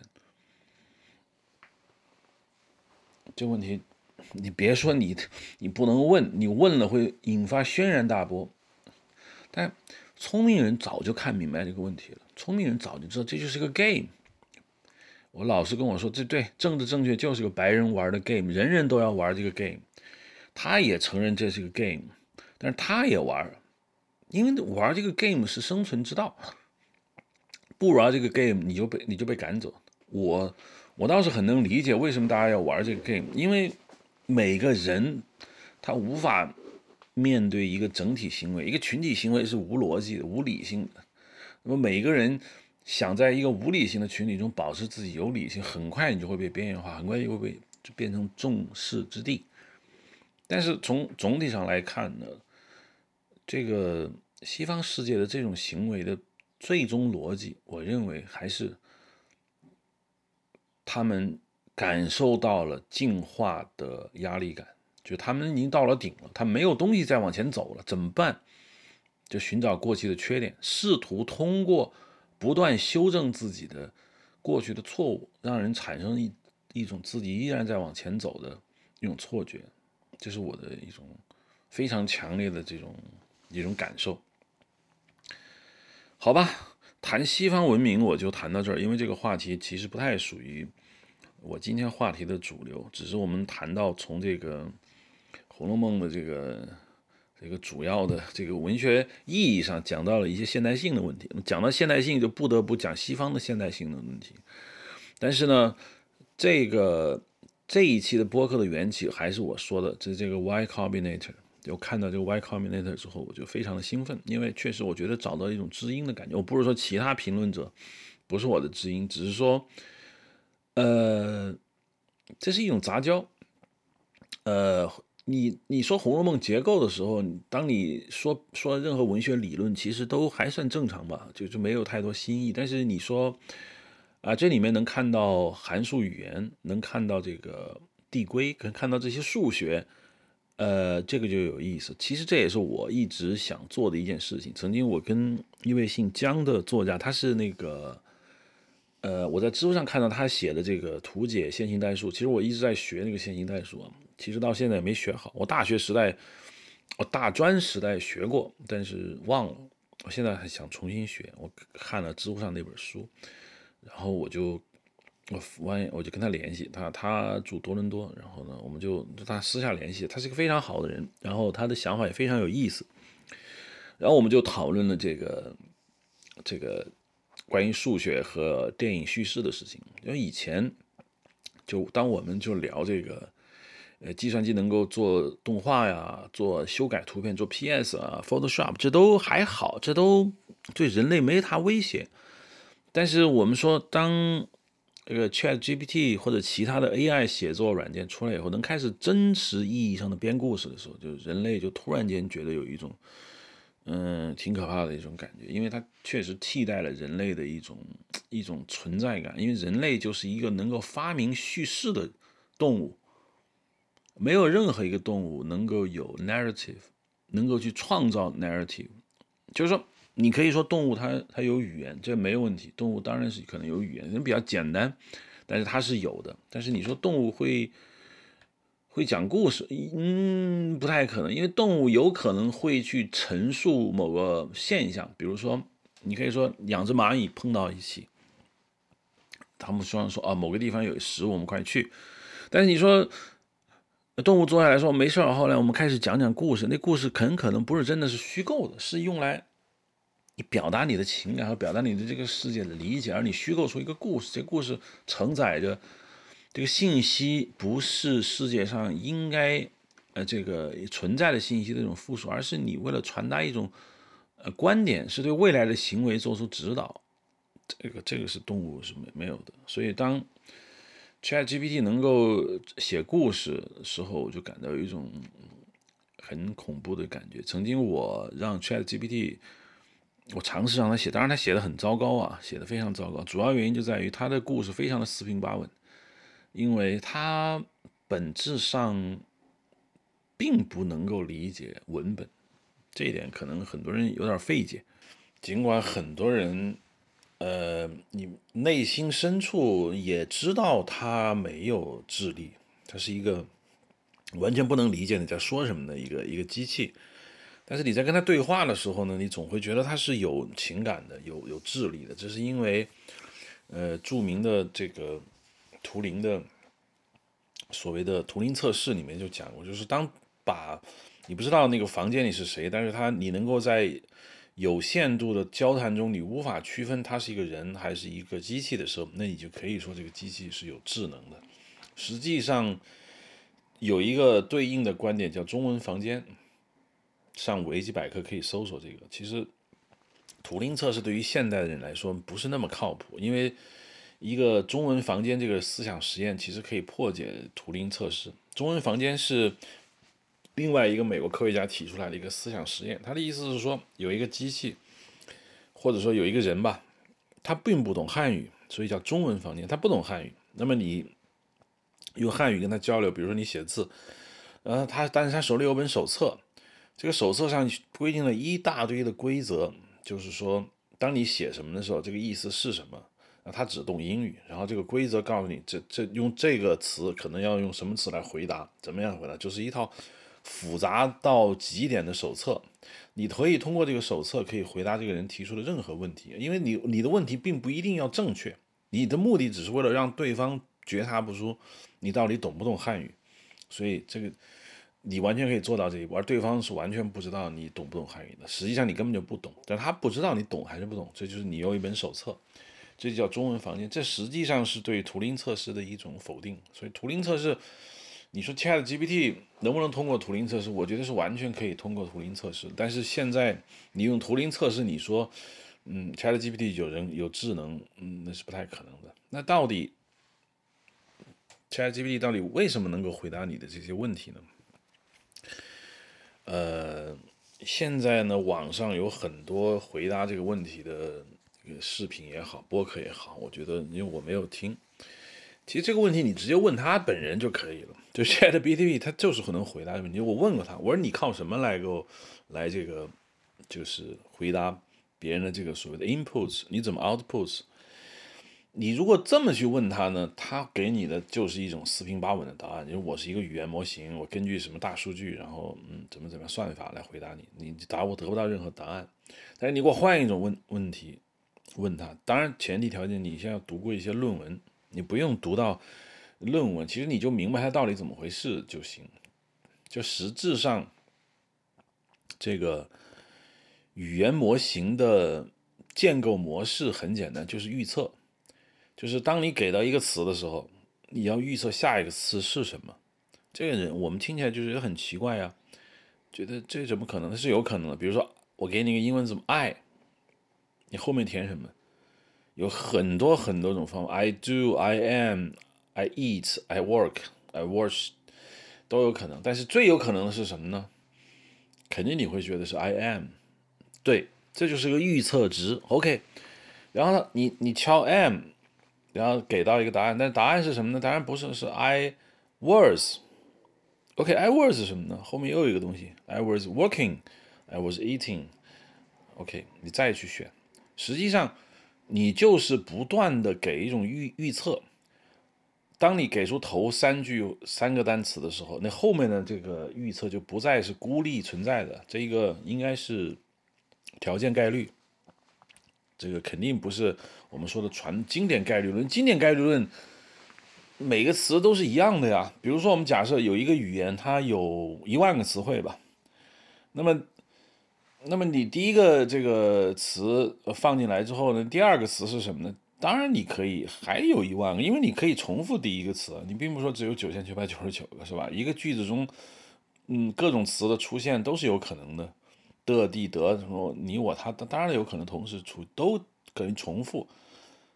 所以你每一个接下来的这个词汇的出现的概率，从传统概率论来说，它是就是一样的，就是你有可能在一万个词汇中选一个，但是条件概率就不是这样的，尤其是贝叶斯。贝叶斯是另外一种这个计算概率的方法，我觉得可能可能在不知情况的情况下，在你对于样本未知的情况下去预测概率，可能是更加的准确。你不能说更加准确，就更加的合理，更加的合乎逻辑。我们当然不知道这个一个语言到底有多少词，问题是很难统计的。所以，当你说 I was 后面的概率肯定不能就是 I was 一个 I was I，这概率就非常之低了。所以说，一个语言模型其实就是不断的在预测下一个单词是什么。当然，它是要经过训练的。那么，你可以给它无数个样本，就是所谓的就语言库。这语言库可以是网上的文章，可以是维基百科，可以是学术论文。总之。它不断的预测下一个词汇的概率，如果它预测的不对，那么它就会给到一篇文章，告诉你这个词其实是这样。那么它以后不断的经过训练以后，它预测下一个词的能力，其实就在不断的这个上升。这个最后我们在这期播客的后面的那个相关链接里面，我会给出一个在线的一个一个小玩小游戏，这个小游戏就是用来测试你的这个。文本的，测试文本的预测能力的，就是你不断的去填写一个词汇，然后你看看你的能预测词词语的能力能不能高过这个计算机。这实际上是有一个所谓的叫做 perplexity 这一个值，这个这个词 perplexity 意思就是困惑，这当然是个很高级的词呀，我们平时是不不用这个词 confusion 或者什么的 confused。困惑这个词用的比较少，但是用在这儿就是困惑值。这个这个数字越小，就当然就说明你越越聪明。那么现在像 GPT 三或者 GPT 四，不知道还有其他的一些什么达芬奇啊，或者 BRET 啊这种语言模型的这个困惑值大概在十七、十八、二十或者三十左右吧。这个这当然你不知道这个值代表什么含义。我们说说人。的预测值是多少？人的预测值其实很难计算出来，因为人不是机器，在机器上，在一个语言模型里计算它的那个 perplexity 的值，你是可以有科学计算，但人的很难算。但是大概大概你能够知道人的值是多少？大概人的值是三。当然它就是很就是也可能有人说十五，这个这个很难说。但是基本上呢，比现在的。呃，某些的语言模型是要高的，但实际上比起 GTP 三或者甚至比起达芬奇什么的，它人类对于这个词语的预测能力已经低于这个所谓的人工智能了。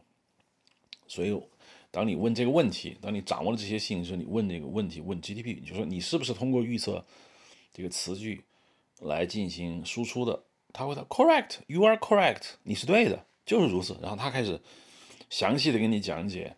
他是怎么来预测这些词汇的？所以你得用这种方式去问。如果你就笼统的问你是怎么做的，他只会给你一个非常笼统的一个回答。那么在这个问题上，你回答他的话，你会看到一些更多的呃所谓的端倪。实际上就是一个你有点像香农的那个信息公公式。就相当我不是搞理科的呀，我我也不不能，我也没有这个能力，我也不愿意在这地方去讲数学公式。我的意思只是说，你可以想象一个函数，这个函数的变量就是，呃，每一个词一开始这个函数只有一个变量，就第一个词，第二个函数加进来，第三个变量，第四个变量，然后你不断的计算它的这个就是概率值。所以，当你的每个变量都预测对的时候，那你的这个最后的这个预这个 perplexity 这个值就会越来越低。当然，这是个这个函数的目的是为了追求低分儿，对，也就是说，每一个词的概率取决于前面所有的词的一个不是概率和，而是它们的相关相关性。你当你词语越给越长的时候，实际上你的预测下一个词的这个这个能量。也就越来越高，所以说，当机器不断的进行训练的时候，它阅读了上多少个词，我们不清楚。ChatGPT 它读了多少文章，它这个问他，他也不会给你答案。我想，他要把网络上维基百科科学论文都读了一遍的话，没有，我觉得怎么也有上亿个数据量，这是绝对是最最保守、最保守、最保守的那种情况。然后，计算机通过。不断的叫监督学习，就是说，你看一个词的下一个词的概率，通过一篇正确的文章不断的来训练你的话，那它就不断的开始调参数。Chat GPT 有，不说了吗？有数十亿个参数，这些参数完全是一种黑箱操作，我们我们完全不知道这里面到底是什么，就是因为这参数太多了，而且它不是人类在调，人类当然不可能去调是数十亿个。参数，人类就是人类，有点特别像那个放手掌柜，就是我把这个模型弄好了啊，从算法上它是对的，OK。我其实也不知道算法对不对，无关紧要，就是我让他去训练，训练完之后呢，这就叫做训练集 （training set）。训练多了之后呢，我们会给一个测试集，这个测试集就是来考核它的结果，就它到底训练的好没有。比如说一开始他什么也不知道，他他的这个能力非常之低下，然后他基本上无法说出一句完整的话。没关系，我给他训练集，这个训练集意思就是，嗯，正确答案是什么？尤其对语言模型来说，这个非常容易搞，不像别的训练集，你得加标签，所以加 features 就特征值，特征值是需要人工标记的，尤其是。网络上，我们大家平常比较常见的所谓的这个图片分类，那都是有这个所谓的特征值的。人类得先标好，一开始特征值全是人类标的。比如说猫和狗，我们举个简单，怎么样去判断猫和狗？你把一个图片输入进去，然后你告诉他这是狗。当一百张、一千张、一万张都标明是狗的照片的时候，它通过里面的这个，当然它会把里面的。那个狗的照片的的全部像素化，然后把每一组像素变成一个，呃，应该说是四维向量，因为每一个像素值都可以红绿蓝加一个透明度来进行这个计算，就是说每一个像素值它有四个特征值，或者说四个维度。那么当你有比如一百乘一百，那就是一万个像素，把这一万个像素的每一个。呃，数据就是它四个特征值变成一个小的一个一个一个数组，然后把这所有的排列起来，就变成了要不是一个矩阵，你这个矩阵有可能是一个四维的矩阵，要不可能就是一个单一的向量。这个向量是一个四维向量，它有一万个元素组成，每一个元素又包含四个呃四个小的特征值，是一个实际上是一个四维向量。那。它当然，它有它的数学模型。你通过不断的告诉你什么是狗，什么是猫，它慢慢它就知道什么是狗，什么狗。它然后再给予它一个训练的一个的，给予它一个测试。这个测试级的像素再用它的数学方法进行向量化，然后它来开始进行比较。这个包括有很多，比如知识向量机，这我一直想搞明白。当然，我觉得搞明白不是特别特别难。嗯，它有函数来计算，我大概。找了一本高中版，也不是高中版，并不是说高中学生要读的，是一本反正给高中生看的一本这个人工智能的书。其实不是太难理解，当然跟线性代数、方程组有关。当你一个元素，也就是你要判断那个值，在一个二维空间里面的时候，实际上你就是要画条直线，把这里面的所有的不同的元素通过一条直线或者曲线把它区分开。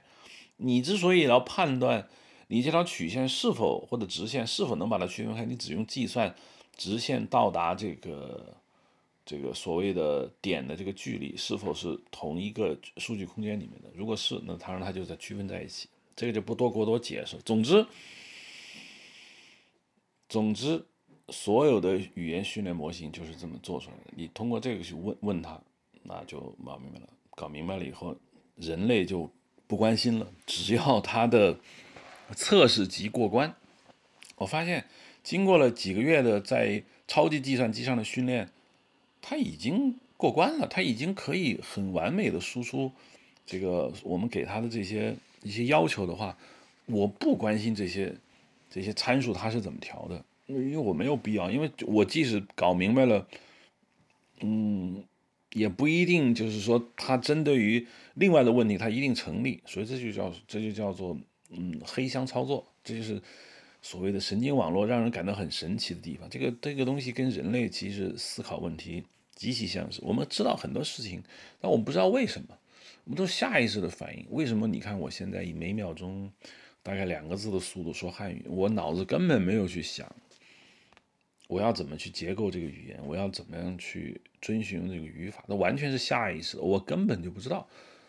其实计算机也同样，他根本不知道为什么要这样做。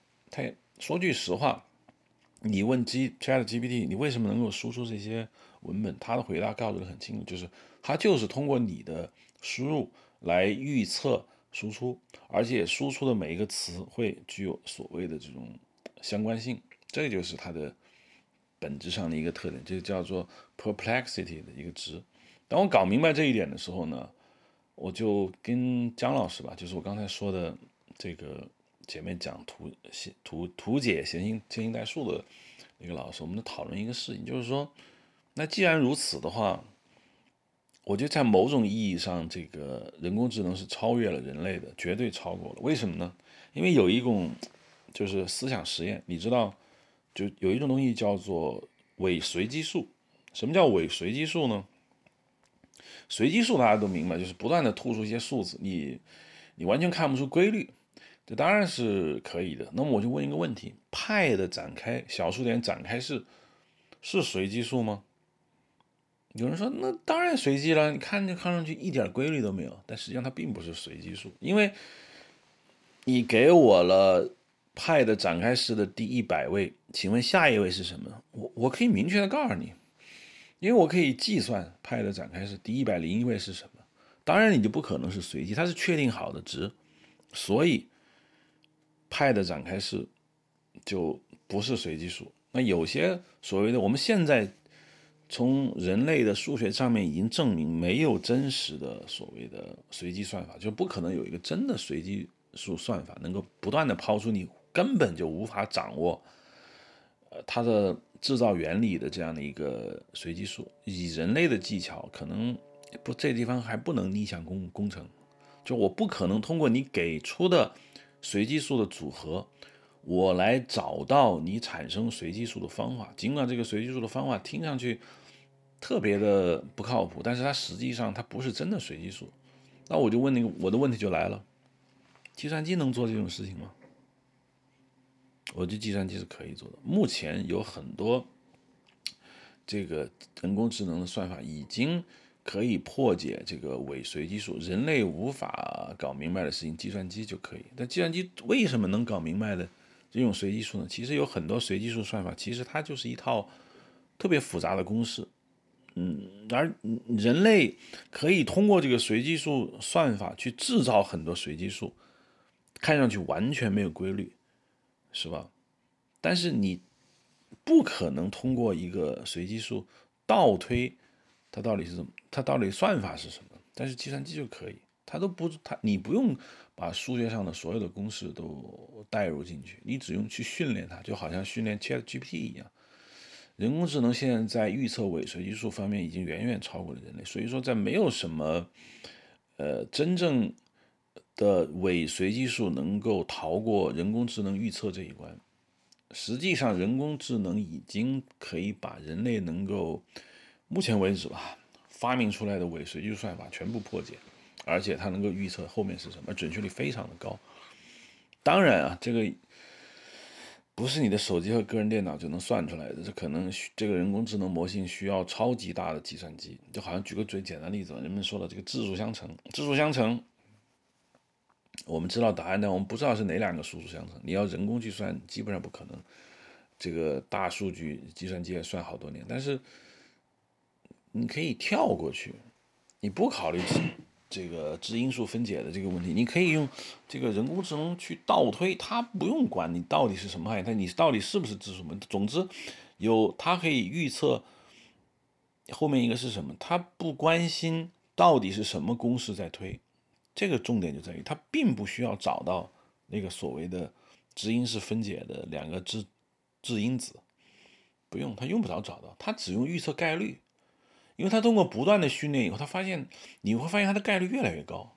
他概率到底是怎么出现的，让人很费解。比如说一个数字九后面到底是什么？你说九后面它只有十种可能，零到九啊，这个每个都是十分之一，那并非如此。因为当你前面有一千位、有一万位、有一百万、有一千万位的时候，这一千万个数字所组合出来的信息量是非常恐怖的。而计算机所谓预测尾随机数，完全是通过这一前面一千万多位的数字所建构出的一个模型，用这个一千万位的数字所建构出的模型来预测下一个数，它准确率就非常高了，很有可能这个百发百中。这是让我感到很崩溃的一件事情，因为一旦知道了这个 Chat GPT 是怎么做的事情的时候，你会发现原来人类和计算机没有差太远。我以前一直认为，可能计算机永远无法生成这个所谓的小说、虚构文文本，因为它不可能去理解艺术，不可能去理解人类的思想，完全它不可能理解。但现在人工智能、神经网络深度学习告诉你，我不需要理解。无论如何，这件事情可以归结到一个预测，我都不需要知道这这一句话的每一个字的意思是什么。我完全不需要，我不需要了解人类的爱情，我不需要了解人类的情感，我什么都不知道。我只需要知道前面给我堆一百个字以后，后面的这些字它该是一个什么字。它完全通过训练一个模型来告诉你们的。人类之所以给予了这个计算机这么强的预测能力，甚至能够颠覆自己，完全是因为人类产生了巨大的文本量。如果没有这些千百年来我们人类产生的这个文本量，计算机什么也不知道。没有这些数据，它自己并不知道是怎么回事。有人说不对啊。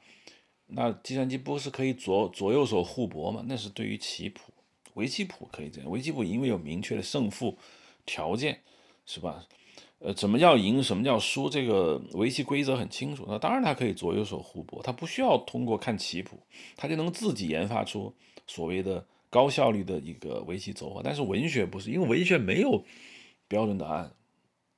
文学就算我们说啊某些东西好，但是一部分人说不好，就像我说《红楼梦》好。好多人觉得《红楼梦》没意思，这个你没办法给一个计算机一个标签，说这就是好的，这就是不好的。但是人类所产生的这么大量的一个文本，其实给予了一个另外一个信息，就是人是这么说话的，不在乎他说的好还是不好，但人就是这么说话的。人的语言有它的逻辑。当我们堆砌了几千万字、几百万字、数十亿字、数百亿个文字的时候，我们实际等同于告诉计算机一套语言规则，这套语言规则已经不需要去理解语言背后的意思是什么。我计算机完全不需要理解什么是爱情，什么叫别离，什么叫嫉妒，什么叫仇恨，什么叫欲望，不不用知道。它仅仅通过人类产生的文字的集，这个大规模文字数量去给予它的一种所谓的我们叫做预测能力。他就完全可以把后面的文本输出出来。当我明白这一点的时候，就觉得很崩溃。我觉得计算机产生有意义的文本，甚至是顶级的文本，技术上的已经被扫清了。之前面我其实对 AI 我不是很了解，我不知道，我一直以为你试图要搞明白你所谓的这些意义 meaning 是什么，后来发现人家 AI 直接嗯 care 不 care 什么叫 meaning 意义不重要，重要的是预测，重要的是给出合乎前面数据集的规则的一种预测结果。至于它好和坏不重要，因为就算你觉得不好，比如说我看到一篇所谓的。给我的这个 Chat GPT 产生的一篇小说，我觉得不好。嗯，它是计算机写的不好，但是别人可能觉得很好。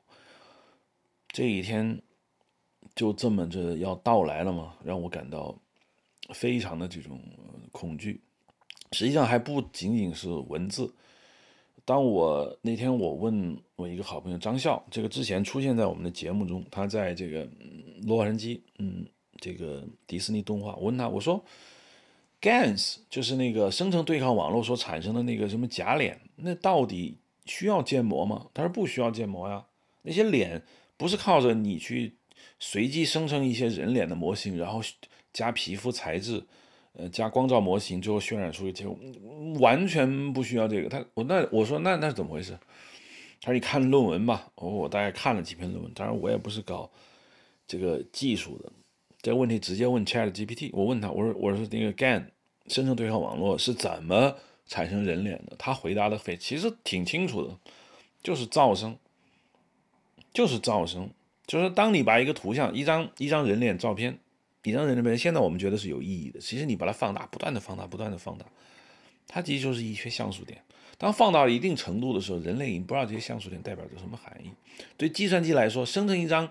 人脸的照片是这样的：首先给一个随机噪声，就是一片，就像我们老式电视啊，过去的电视机，打开电视机，我们说那种雪花点，它其实就是电磁波的噪声，电磁波所产生的图像，它没有任何规律，本质上是有规律，但是这个规律太复杂，以至于它搞看起来没规律。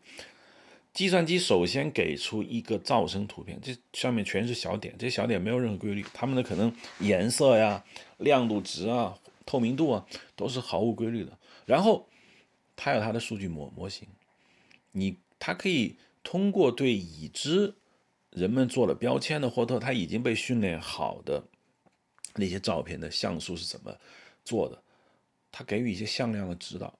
这个这个有一个单词叫 converge，就是说噪声在收敛，收敛成一个有意义的点。噪声也不再平均分配到整个图片，虽然整个图片还是按整齐划一的排列，但是有些地方就会有留白，它的透明度可能变高，或者它的颜色变成白色，这取决于背景色是什么，就不断的收敛，不断的收敛，不断的收敛，就让这个图噪声开始变得有意义。这个有意意义到底从哪里来呢？计算机完全不需要了解什么叫意义，它就是。生成一个被训练好，说这就是人脸，人脸的照片具有哪些特征呢？当然，人判断一张脸是人脸，可能对计算机来说，里面有上十亿个特征值，就满足这些特征值，它就是一张人脸。OK，我就生成这些东西就行了，这些东西完全没有意义，我也不知道为什么，总之就是随机生成。所以，但是噪声收敛之后，就变成了一个所谓的 fake faces，就是假脸，就是这个脸全世界不存在的，是他自己生成的。这让你非常恐怖。当从伦理学上的恐怖不是我所关心的问题。我跟你说，我所关心问题是整个三维计算机图形学的这种崩塌。三维计算机图形学，我想我的听众之前也有过计算机图形学相关的内容，所有人都知道，三维计算机图形学的本质就是几何模型。就你看到的任何东西都是几何模型，都是多边形，都是三角形，都是像都是空间中的点。这些空间中的点之间有数学联系，然后。材质，materials texture 纹理，然后再加上光照模光照模型是我们模仿这个大自然是怎么进光的折射反射，包括颜色的生成，然后渲染。但是整个 GAN GANs 就是生成对抗网络的，不需要三维计算机图形学，不建模，不渲染，不加材质，什么都没有，完全是靠一套噪音。的像素点通过噪声的函数的收敛，变成一些有意义的点。在这张照片里面，不存在啥叫人脸的模型，啥叫这个世界，啥叫光线，什么都不是，什么都没有。计算机不 care，不是不 care，他完全不知道那是什么。实质上就是一个从二维到二维的一个一个过程。做之前我在学习计算机图形学的时候，我不看二维的任何东西，我觉得二维不是计算机图形学，计算机图形学 equal 等价于三维图形学，就只有三维图形学才有意义，二维图形学没意义，感觉就是你想学 Photoshop 学的好一点的话，你可能需要学点。这个二维的计算机图形学，但是现在看来不是这么回事，我错了，我再一次的错了。真正的计算机图形学很有可能在未来就是二维图形学，神经网络的二维图形学。不仅这个 GANs 它能够生产这个 fake 就是假脸，它可以根据你的文字需要生产有意义的图片，就像这个所谓的那个 OpenAI 的那个画图的那个软件达尔达利 d a l e。我把它叫电子达利，就是通过文字，文字实际上就给那些收敛函数一个明确的值，让它去干什么。你写一行字，上面写着我要生成一个水面上有莲花，然后阳光明媚。按照传统的搞法是这样的，我要用计算机建构一个水面，水面有一大堆这个所谓的嗯直换函数构构建成一个。有高低起伏不同的一个一个数据面，这个数据面完全就是像素的空间的一个面，然后我再生成莲花的模型，然后给莲花材质，然后我们再加一个太阳的光照模型，最后渲染出一个二维图像出来给你。这个方法完全没有错，完全可以，但是它太复杂了，而且走了不少弯路。对于 DALE 来说，它不需要建构任何物理世界的任何空间。它就是根据你的文字，你给出的信息，一个水面，然后莲花，然后是什么颜色，是什么风格，它从一片噪声开始收敛，开始就开始就生成了，就生成出你想要的东西。这这难道不是三维计算机图形学的整体的崩塌吗？尽管现在有人说，其实呃，真正比较好玩的东西，就是因为。二维到二维中间没有任何有价值的中间资产，它造完之后中间干了什么那一堆数据完全没用，你不能拿它重复着用。比如说你说 OK，我们再想造一个别的东西，你可能重新走一遍过程。但是三维图形学我有模型啊，我的模型可以用到这里，可以用到那里，没关系。现在用照片直接建模是完全可以的。有人说那我照片建模我可能早见过，就是多个角度拍摄嘛，这个很容易理解，这个是非常符合。人的直觉的一种理解，我从四个方向或者八个方向或者三百六十个相机拍很多张照片，我当然可以把一个三维模型建构出来，这个当然没问题。但实际上，计算机不需要这么干，你给他一张照片，它可以把你整个世界的模型全部建构出来。这就是深度学习的恐怖之处，它不需它。他为什么他能有这样的能力？其实根据我前面的整体这么多介绍，大家完全可以感受到他是怎么做的。他很简单，他有很多数据模型库，房子是什么模型，山是什么模型，树是什么模型，这些模型都给一个标签，它代表着什么？通过不断的数据量恐怖到你无法想象的训练之后，它根据一张照片，它只用看照片。就像图像识别一样，这张照片有一座房子，有一只狗，有一些树。OK，我就直接开始生成了。我只用在我的数据库里面把这些东西调出来，然后根据它的逻辑组合起来就行了。不需要拍很多张照片，这也是非常恐怖之处。所以我就说，看到这一步之后，我就产生了很大的这种这种幻灭感。我觉得人类追求原理时代。结束了，这才是人工智能恐怖的这种地方吧。有一个词叫做逆向工程学，这个很多人用。我之前听一个，其实讲这个剧本的一个播客，是哈佛大学一个教授讲的。他就是说，你怎么样写好这个剧本？你要 reverse engineering，就逆向工程。逆向工程实际上就是推理法、演绎法，它不是归纳法。它就演绎，就是说你通过作品本身逆向导出它的背后的原理，这个就是 Elon Musk 所说的 first principle。first principle 意思就是你通过逆向工程，你可以找到那个所谓的第一推动 first push，那个上帝之手，他他干了什么？你你都到了源头了，你掌握了源头的信息，那后面的东西就就自然而然你全掌握了。你完全不需要去背一大堆的公式。如果有一个非常原始的一个公式的话，你完全可以把整个数学体系、整个物理体系完全建构出来。对你来说，这不算，你不需要记忆了。整个世界、整个人类的知识大厦，可能有那么一个或者简单几个公式可以完全推理出来。这个就是希尔伯特的理想，所谓数学公理化的理想，但是他失败了。哥德尔告诉他，这不可能。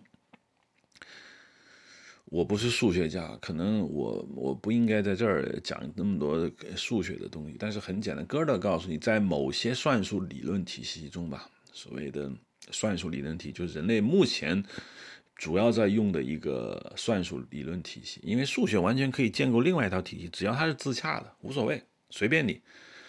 在我们的算术理论中，总有一些。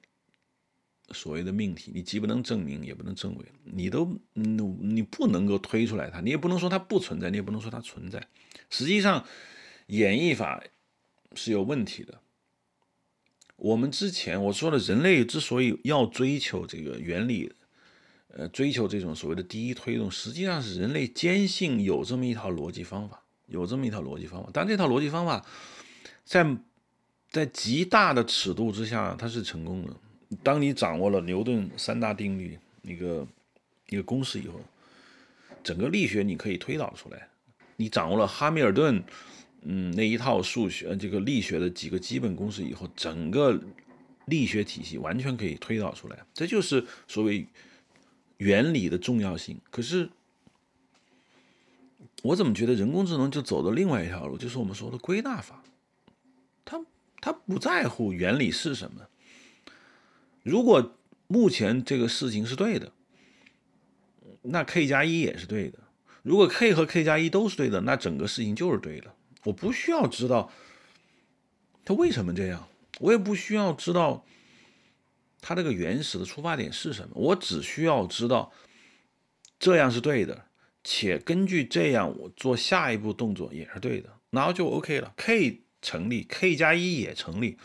那 k 减一自然也成立，那 k 加二自然成立，那么这个这个链条上所有的东西都成立，这就 OK 了，这叫数学归纳法。我我觉得感觉计算机的以现有的这个 deep learning 很有一种数学归纳法的一种感觉，当然它不等价于目前我们人类的这种数学归纳法，但是我的总体感觉就是人类。在计算机领域上面，以计算机以人工智能的视角来看，追本溯源没有意义，这不是他获取知识的办法。当然，前提是你已经有了超级大量的数据供他消费、供他训练。如果有了追本溯源就没有意义，很有可能追本溯源追不出来。不是所有的东西都能够追本溯源搞出来的。物理学倒推到最开始，还有个 singularity。基点问题到了基点，你们就不知道了。宇宙大爆炸产生一个质量无限大、密度无限大的一个基点 （singularity），那突然间就产生了物理学的那么多定律，这中间的变化过程不知道，解释不了。虽然人们发明了各种各样的理论试图进行解释，但目前为止它是解释不了。也就是说，追本溯源，你追到 singularity 的时候，你也得停。所以。人工智能所具备的这种黑箱智慧，我叫它黑箱智慧，就是我不知道为什么行，我只知道它行，而且我知道我下一步该怎么做，就 OK 了。这就是人工智能的智慧，这也就标志着，如果我们的大脑在追本溯源的这条道路上停了下来，而且我们有很世俗的渴望，希望人工智能能够替代我们去。做很多事情的话，我们将大部分工作交给人工智能。人工智能没有兴趣追本溯源，它就是黑箱指挥。它总有一天会知道你不知道的很多很多事情。而且，我们原来可能觉得啊，拔电源当然是一种很通俗的方法。原来我们大概比较认真的说法就是，你不是有智慧，那你的代码是我写的。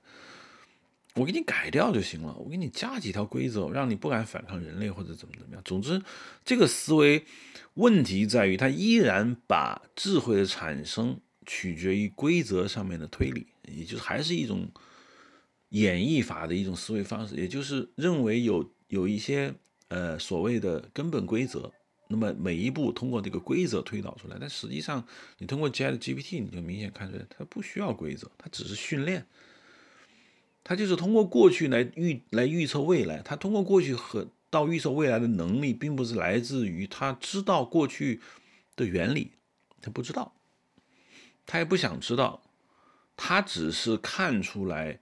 规律所在，这规律之于是怎么来的？背后有什么含义？他不知道，他也不想知道。但是他就是可以通过这套规律能赢，能赢掉你，这你就没脾气了，因为你最终你还是要赢，是吧？你再知道原理，但是赢不过他们，你也没用。或许整个世界就是这么一个世界，就是一个没道理的世界，就能赢就行。能赢就行，大部分的知识都是黑箱。OK，说到这儿，我觉得就差不多了，因为因为这个我脑子也不够用了，讲了多久了？一个多小时了吧？这样到这儿接近人类知识的终点了。OK，就说到这儿吧。今天也没有什么太多的话要讲，就是把一些通过《红楼梦》那一期的一些人的评论，给了我一些小小的一些交流的欲望。嗯，把自己这段时间，其实就是《红楼梦》讲这一期前后所知道的一些事情，包括一些思考，做一个小小的汇报和总结吧。OK，好，欢迎收听这一期的 Hard Image。Hard Image 在。IPN.LI 或者 HardImage.Pro 上收听，当然你可以通过其他的播客客户端来进行收听。最好的我觉得是小宇宙，只有小宇宙更新的最快。至于其他的苹果的这个播客软件是可以听的，Castro 据说被封了，我就不知道了。但是就听小宇宙吧。OK，谢谢。